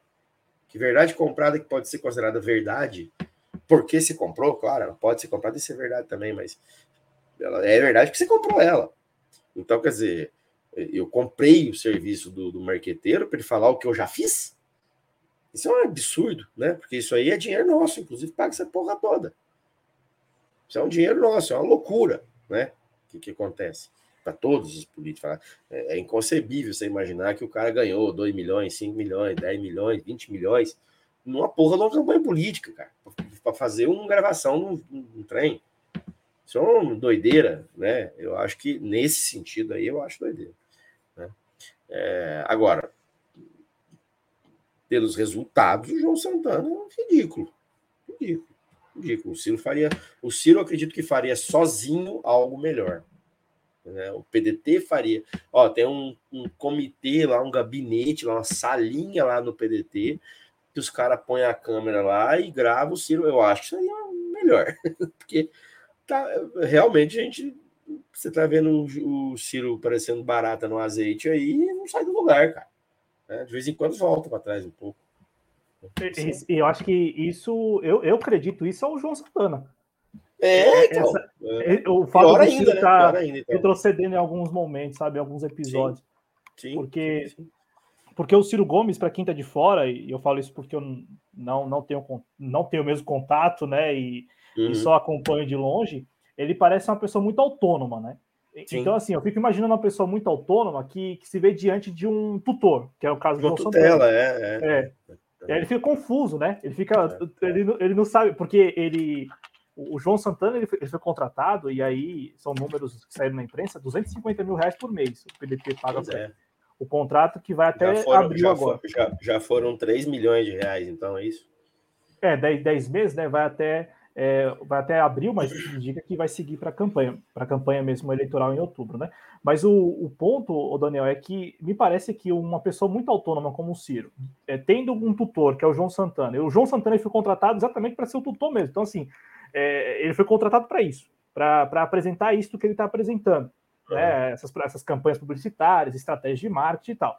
É, se dá certo ou não, é como você falou. Acho que com 10 meses dá para fazer uma avaliação olhando para trás e ver que não, não andou muito para frente. Ao contrário, em algumas situações o Ciro Sim ficou um tanto confuso assim, a, a, da maneira de se portar mesmo, né? De, é, então, o, o, comentário que o, que, o, que o Cris fez aqui, ó.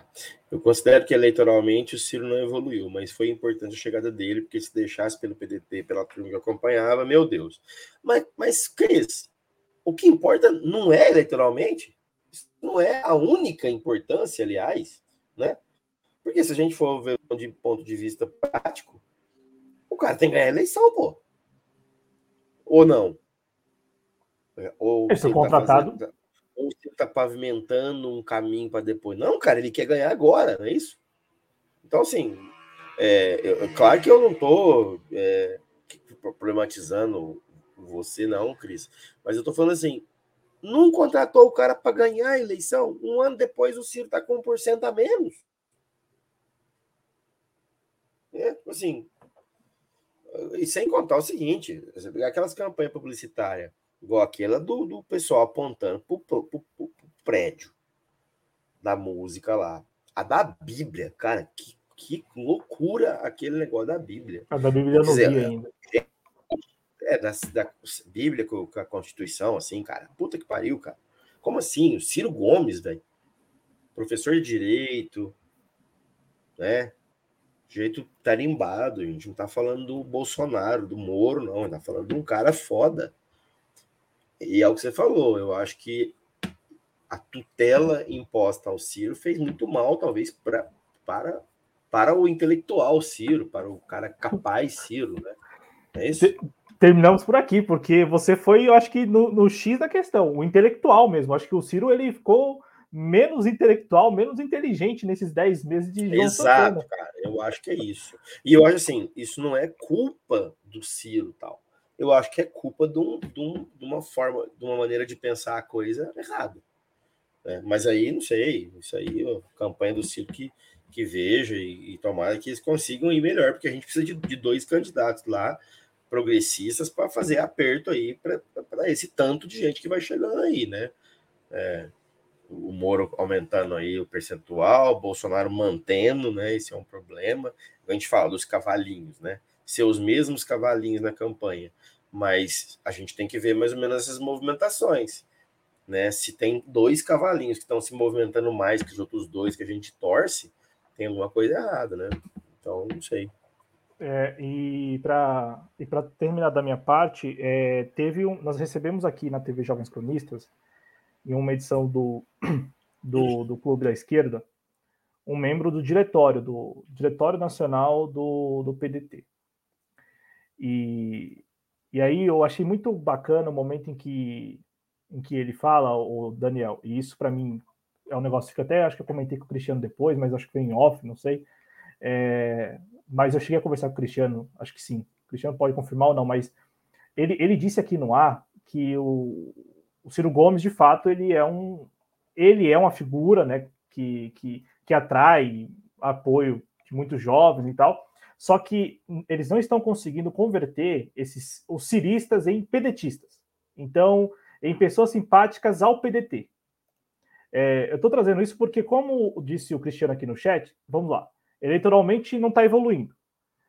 É, então restaria o quê? O, o, o, João Santana, a campanha do Ciro, está conseguindo atrair os jovens, enfim, as pessoas para o PDT? Não está conseguindo também.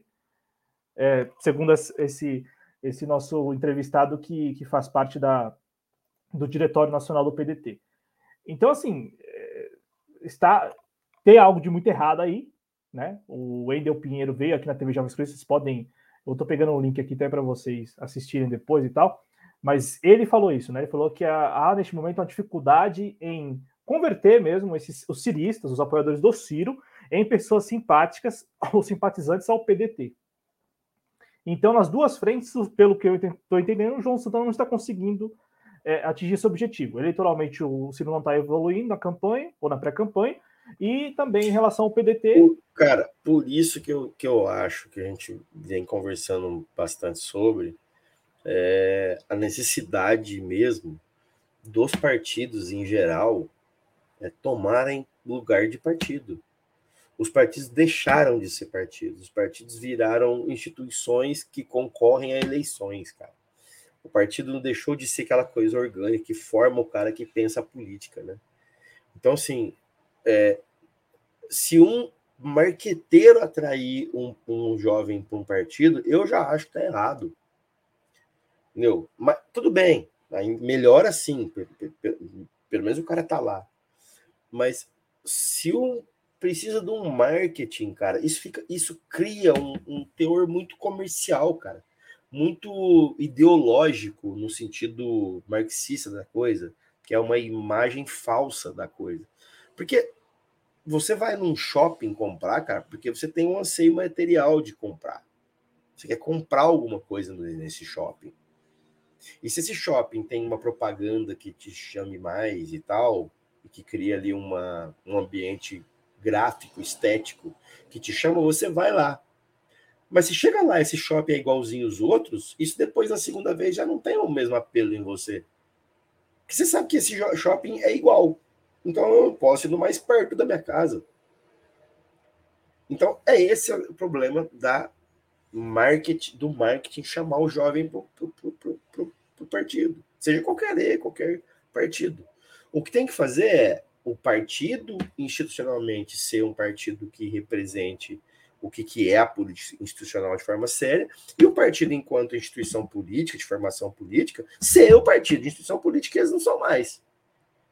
Ter diretórios, ter ações comunitárias, ter ações municipais que, que fazem o cara lá do município entender por que, que ele tem que aderir a uma vida de prática política institucional, se tornar político, se tornar um cara que vá nos cursos do, do partido, que, enfim, coisas desse tipo. Né? Então, quer dizer, o marketing do PDT esperar que o jovem venha, vem igual vem para a loja. Depois tem outra loja.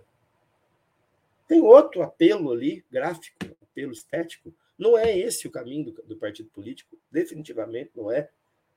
O partido político não tem que ser um negócio bonito, idílico, maravilhoso, edênico. Todo mundo lá é legal, é cool. Isso não, isso não é isso. Não faz sentido. Né? É o que o Merlin falou. O Ciro precisava ter sido o Ciro Gomes. Ele não foi o Ciro. Né? E o, e o João Santana captou muito mal o espírito do tempo para o Ciro. Para o Ciro. Porque quem captou isso bem foi a direita lá e mentiu e deu certo. Mas o Ciro não é isso. O Ciro é muito maior que isso. É, e nesse aspecto aí a gente tem que concordar que o Sérgio Moro é muito mais autêntico, né? Porque eu falo nessa, nessa pauta anti-PT, lavajatista, é, de falar que todo o problema do Brasil é a corrupção. Isso o, Sérgio Moro ele tem, a figura dele para explorar no marketing político faz mais sentido, é, é, mais coerente do que a do Ciro Gomes. Como disse o Adriano Garcia numa, numa das edições aí, né? O Ciro Gomes sempre vai ser, e, e eu falo isso rapidinho, né, o Adriano sempre falou, né? Que o sempre fala que o Ciro Gomes ele, ele prontamente é, é, é vinculado ao PT mesmo que ele nunca tenha passado pelo PT, né, nunca tenha sido filiado ao PT, mas sempre há essa relação. E com a chegada do Daciolo, o que aconteceu? Eu, eu converso com lá na oficina e tal, né? Meu pai é evangélico, é, e, e, geralmente você tem ali, às vezes chega um, forma um grupinho de, de pessoas evangélicas, de homens evangélicos. E, e, rolou um dia uma conversa sobre o Daciolo. E, e, o pior é que a conversa foi assim: o Daciolo está traindo o, o movimento, mais ou menos com essas palavras, no sentido de, de estar com o Ciro. Então, claro, não estou tirando, não quero que vocês tirem conclusão nenhuma a partir de um grupo de homens evangélicos de um bairro periférico de São Paulo, não é isso. Mas é só para vocês terem uma ideia, pelo menos foi o que eu escutei em relação ao Daciolo. Né? O, o fato dele ter se juntado ao Ciro, que é um político tradicional e tal, né? É, o Daciolo mesmo que tenha passado pelo PSOL, depois tenha, é, tenha tido a passagem dele pela Câmara, mas ele é, ele é tido por quem o apoia como um, um, um outsider mesmo, um cara que, que, que, que, que, em tese teria desprendimento do poder e tal, mas não, agora apoiando o Ciro Gomes. Então não sei como que também vai reagir a base, acreditem, a base do Daciolo, né? se se isso não vai ser é, visto como uma traição, como, por exemplo, esse grupo de, de, homens evangélicos estava lá discutindo esse tema e falando que o fato dele ter se juntado ao Ciro Gomes é, é, é é, seria uma traição, representaria uma traição, né? Aos valores, enfim, deles e tal. Enfim, o Daniel, eu só trouxe isso porque o Adriano vive falando que o Ciro é, é relacionado ao PT, e ainda tem isso também, da parte do Daciolo agora, a pequena base que ele tinha, talvez ele perca porque está se juntando a um político tradicional, né, com larga experiência e vivência na política. E, e a gente sabe que os apoiadores do Daciolo, assim como apoiadores de, do próprio Bolsonaro, o núcleo do, do Bolsonaro, mas principalmente o, os do Daciolo, eles carregam muito o aspecto moral mesmo, né? É o negócio da Bíblia, é o negócio de, de, de um governo de Deus e tal. À vontade, Daniel, fique à vontade para registrar sua, sua opinião e, e a gente vai até encaminhando. Aqui. Um abraço aí para o Adriano. Ô, Merlin, que programa que foi 4 horas e 35? O, o nosso, de ontem? É, eu, eu acho que. Até, até deixa eu fazer um comentário.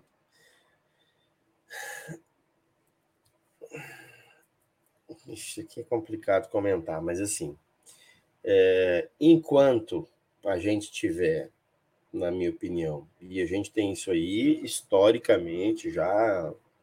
É, nos Estados Unidos, por exemplo, toda a história moderna. Né? Quando a gente vê esse tipo de.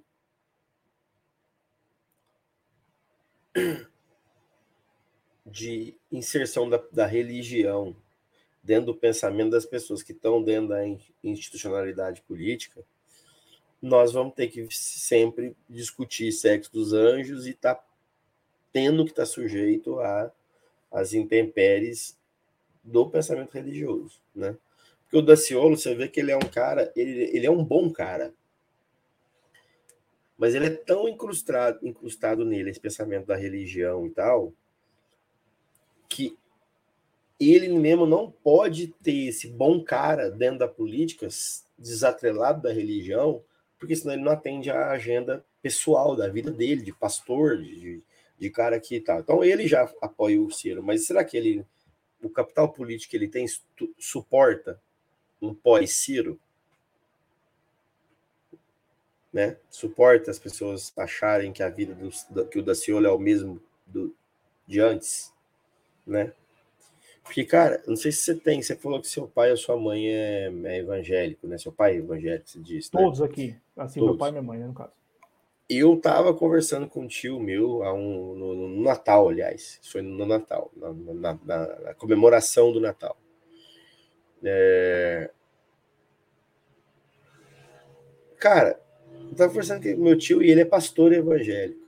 Ele é um cara jovem, se você assim, eu entendo que uma pessoa de 50 e poucos anos é uma pessoa jovem, né? Uma pessoa que está vendo o mundo, né? Tá, tá, tá percebendo o mundo da forma que esse mundo é, muito próximo do que nós vemos, né?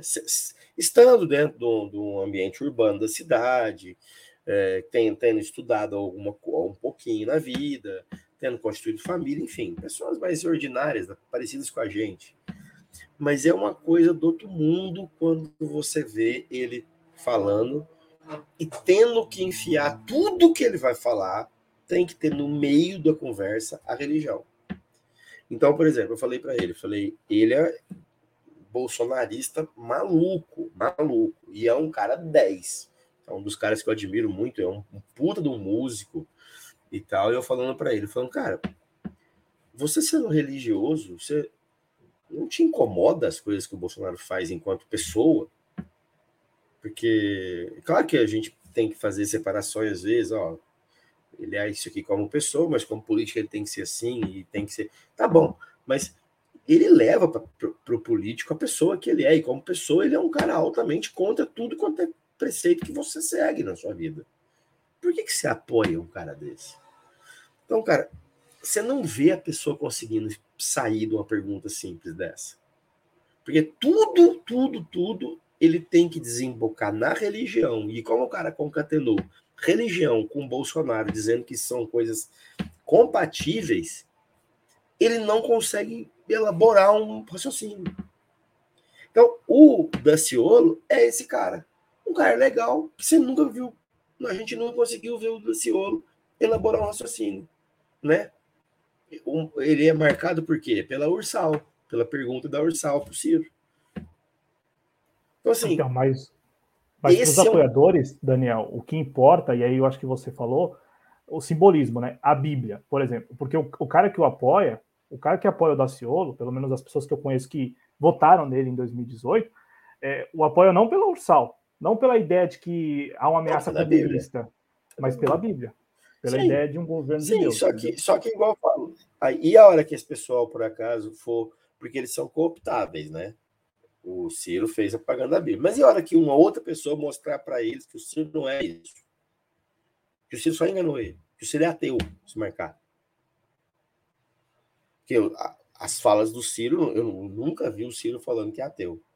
Mas as falas do Ciro deixam mais ou menos claro que o Ciro é aquele agnóstico ali clássico.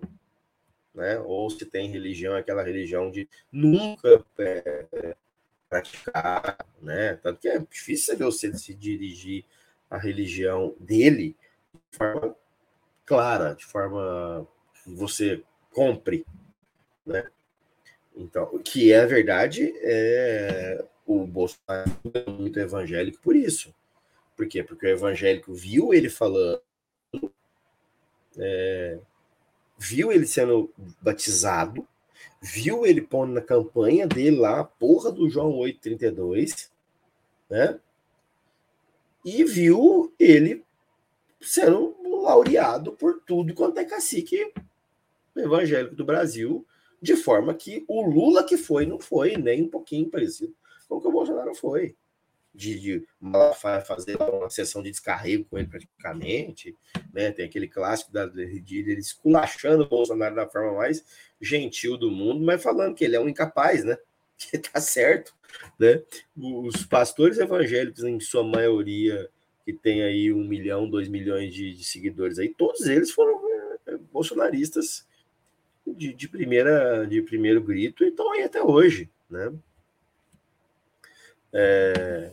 Então, eu não sei do Lula, né, o Merlin? Me parece que o Lula, até acho que ele falou isso numa entrevista, que ele vai na missa todo domingo, não sei o quê. O Lula parece ser um católico praticante, pelo, pelo que parece, né?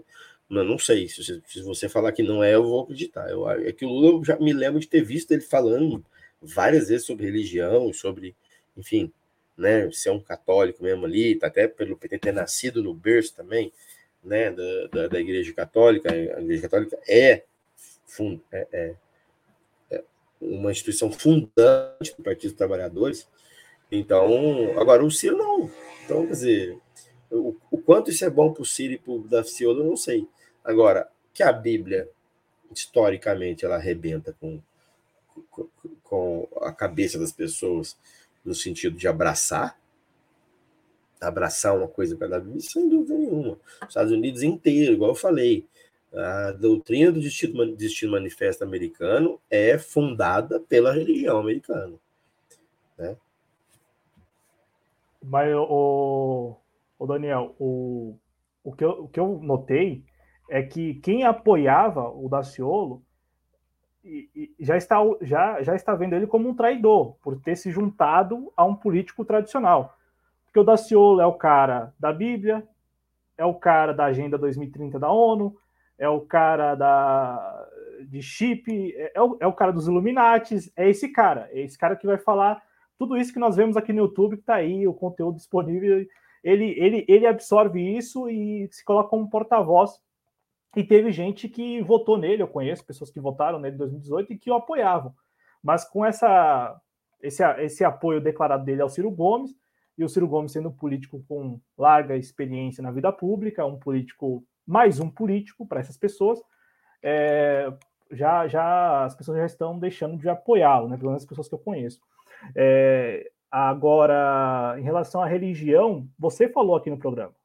E isso, pelo jeito, segundo as pesquisas, não está sendo levado em consideração. Assim, as pessoas não estão é, declarando voto em quem é da mesma religião que a dela, que tem a mesma religião que a dela. Você falou aqui que, na, acho que foi na Quest, né, tem lá um recorte que dá o Lula à frente do Bolsonaro no, no grupo de evangélicos. E o Lula não é evangélico. É, não, não, não é à frente. Ele teve um, um crescimento, crescimento. É, em, em relação a outros. Aqui, ó, o, o Cris está dizendo que o Ciro é católico, inclusive ele tem uma educação com o padre uma faz a vida. Beleza, então, é eu que é a impressão minha. É, então, eu acho que ele é bem comedido nessas posições, talvez até para não, não tomar um partido e ficar é, perdendo o voto de repente do outro lado, e aí tá certo se ele estiver pensando assim também é que eu, eu tinha essa impressão, então tá tudo bem. E me parece que o Lula também é um católico praticante, então tá todo mundo católico aí, tá tudo certo. Então até o Bolsonaro é, só... é católico.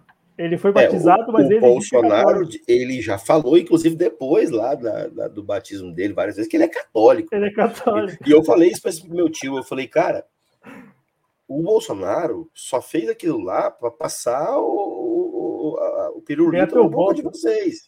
Até o voto. É, para ganhar o voto. Inclusive, se você. Eu falei pro meu tio, eu falei, você já viu o que, que o Olavo de Carvalho fala dos evangélicos? E você sabe quem que é o Olavo de Carvalho. Então você vê, aí meu tio não sabe quem é.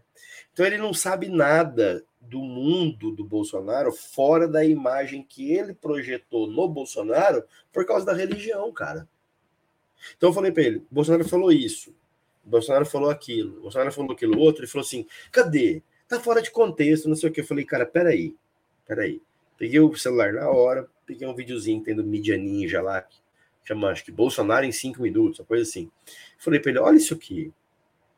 Aí ele olhou, ah, mas tem que ver o, o, o contexto. Falei, cara, isso não tem contexto. Em qualquer contexto que você falar isso aí, é uma loucura. Não tem um contexto que justifique alguém falar isso aqui que esse cara falou. Só que ele fez um binômio de Bolsonaro com Deus que, cara, é invencível. É invencível, cara. E aí a gente tem que ir lá usar o tio Karl Marx, né? Que os aparelhos repressivos, os aparelhos de Estado e tal, estão imbricados todos ali, religião, educação, mídia e tal, que fazem a cabeça do povo. Então, se você não vai fazer a cabeça do cara na boate, né, na estética da boate, você faz a cabeça do cara na estética da Bíblia, cara. E isso é muito bem feito e a esquerda não consegue fazer essa merda direito. Né? Claro que o Marx também entende isso aí, porque sabe que quem domina é quem está do lado de lá. E, então a gente tem esse, esse, esse fardo aí terrível para carregar. Né? É, não, não consegue furar, não. Tanto é que desde 2019, eu lembro de vídeo aqui na TV Jovens Coisas, a gente comentando. O que eu mais escutava no comércio é: querem derrubar o homem, querem derrubar o homem, querem derrubar o homem. E tem ainda hoje quem acredite que o Bolsonaro é um escolhido de Deus mesmo. Né? Um cara ungido, escolhido, que todo mundo quer tirar de lá. Eu falo porque teve um dia aí que Mas, um cara, cara essa é a ideia, viu? Essa é a ideia. É exatamente é. essa a ideia que eu percebi no meu tio. É a cara, ideia de que existe todo um, mundo. existe um, é, existe um, um, um, toque mesmo de unção e que tudo conspira contra, né? Tudo, tudo, tudo conspira contra e que eles são os escolhidos que vão levar esse cordeiro aí até lá na, no, no altar da, da, da, da posse né, do mundo que Deus prometeu entregar para eles através da figura do Bolsonaro. É um negócio maluco demais, cara. Aliás, o Adriano falou Deus Lúcifer. Eu, uh, eu sou ateu, né? Eu não sou aquele ateu é, como o Merlin é meu amigo e a gente eu adoro brigar com o Merlin. O Merlin é aquele ateu, é o chamado ateu forte. Eu não sou ateu forte. Eu sou o ateu que tô cagando para ateísmo. Né? Eu, não me interessa se Deus existe ou se não existe. Eu só não fui convencido que Deus existe ainda.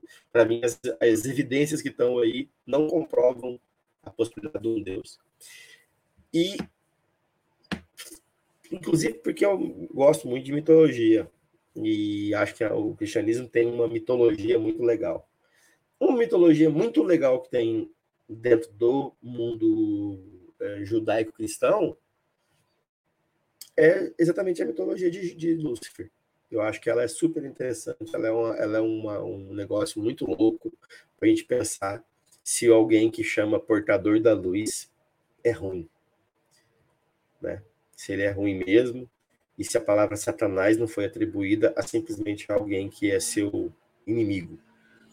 Né? Nós somos satanases do capitalismo mesmo a gente, algum de vocês aqui, tendo simpatia pelo, pelo capitalismo. A gente somos inimigos, pelo menos eu, enquanto pessoa, sou inimigo do capitalismo, então eu sou um satanás para um pensamento capitalista. Né? Não à toa o capitalismo usou da religião loucamente a história inteira. Eles se deram muito bem os dois, viu? Onde esses dois aí pegaram a mãozinha um do outro aí, ambos se deram muito bem, né? É, a pergunta que o, Eduardo, o Carlos Eduardo fez agora há pouco, eu acho legal a gente falar.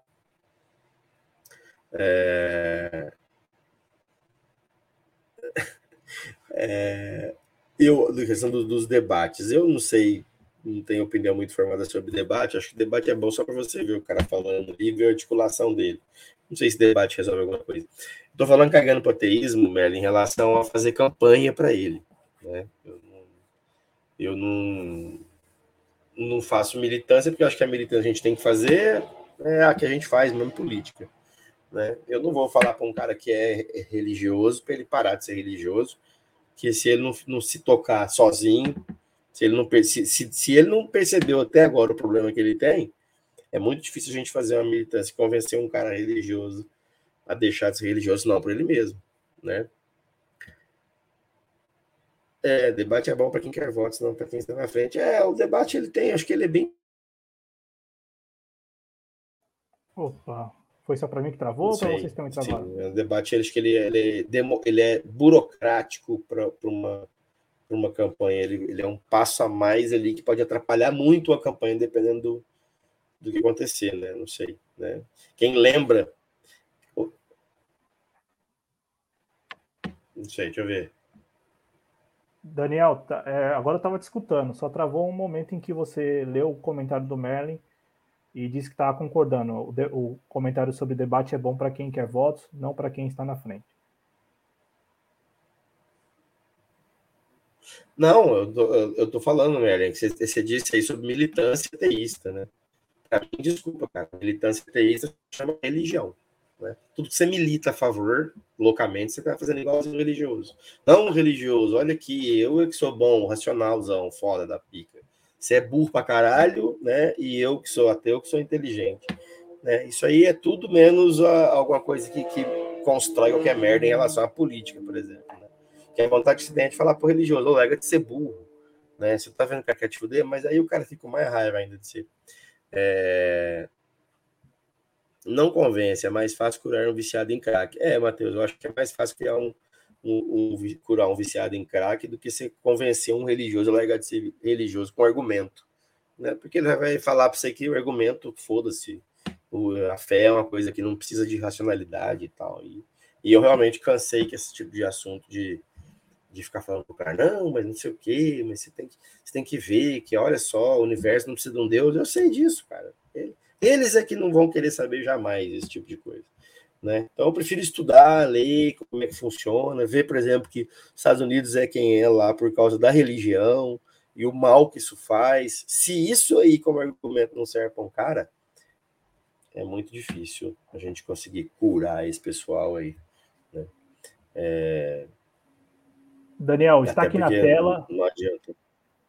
Está aqui na tela o seu Pode Pix. Para quem nos escuta, quem quiser contribuir, é, tem, tem isso também, porque é, é, importante, né? Em 2022 aí, o Daniel está retomando a programação do canal, do canal Barba Dialética, com vários vídeos aí ao longo da semana. Então, ajudem também, se vocês puderem. Eu acho que é, desde que vocês estejam trabalhando, desde que o orçamento de vocês também permitam, façam essa contribuição, ajudem mesmo para financiar e também manter o canal, né? Seja o Barba Dialética, seja a TV Jovens Conhecer, é importante o financiamento de vocês, até porque nós sozinhos não, não conseguimos dar conta, né? Então o Pix do Barba, para quem está nos escutando, para quem está nos vendo, está aqui na tela, mas o Pix é e-mail, chave e-mail, barbadialética.gmail.com para você contribuir a partir de qualquer valor, enfim, é muito importante para o financiamento dos projetos mesmo, né, do, principalmente do canal Barba Dialética, o Daniel que está fazendo esse esforço aí para neste ano de 2022 Sim. contribuir bastante aqui e produzir muito conteúdo bacana.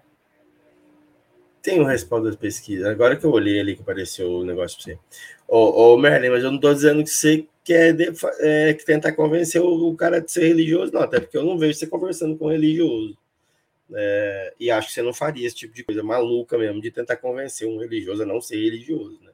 Então, e, e, e, nunca vi a sua militância ateia, porque, ateísta, porque você não está ultimamente fazendo debates sobre ateísmo no seu canal, mas é, eu não faço. Eu acho coisa de gente retardado mental fazer militância ateísta. Mas isso aí é realmente coisa de cada um, cada um. Né? O meu ateísmo me basta, eu não preciso de ficar falando para os outros e sendo. Quero que se foda os religiosos em relação a enfiar a religião desde a minha vida. No mais, eu tenho um grande carinho por todos aí, tem até um monte na minha família. É... Gente, então é isso, né? Acho que tá bom. Vamos ver se a gente dorme agora, até porque eu não vou dormir. Eu vou. Para mais eu uma vou... live. Será para mais uma live. Não, tá... não vou para mais uma live. Eu vou até mostrar o que eu estava fazendo aqui antes. É mostrar, falei com o Merlin ontem, pessoal, na live. Aqui que eu tô aqui que eu vou me meter a fazer no canal também. Eu vou, vou fazer eu vou fazer narração de contos, tá? Então eu tava fazendo aqui do Lovecraft, ó. Do Lovecraftzinho aqui, tchum, né? E aí eu tô aprendendo a fazer isso, ver se a minha voz fica boa, melhora. Eu tinha feito um e tava fazendo outro aqui do Alan Poe, ó. Né? Aí tô aqui em frente o software aqui, tentando fazer, tentando melhorar a voz. E aí você lê uma página, aí você vê que errou uma palavra, é um negócio muito, muito zicado, cara. Muito zicado mesmo. Para quem quer fazer um negócio bem feito, eu dou valor agora para os canais de conto que tem na internet aí. O tanto que é difícil fazer um trem bem feito de narração porque você, lê uma página, demora tipo dois minutos e meio, três minutos uma página, e aí você percebe que se respirou numa hora que perdeu o sentido da, da, do, da, da, da, da sentença, porque você leu no tempo errado, entendeu? Aí você fala, caralho, aí, aí assim, ou você narra de novo aquele pedaço, ou você narra tudo de novo. Mas... Para eu fazer um, um conto pequeno, eu demorei 15 páginas, né?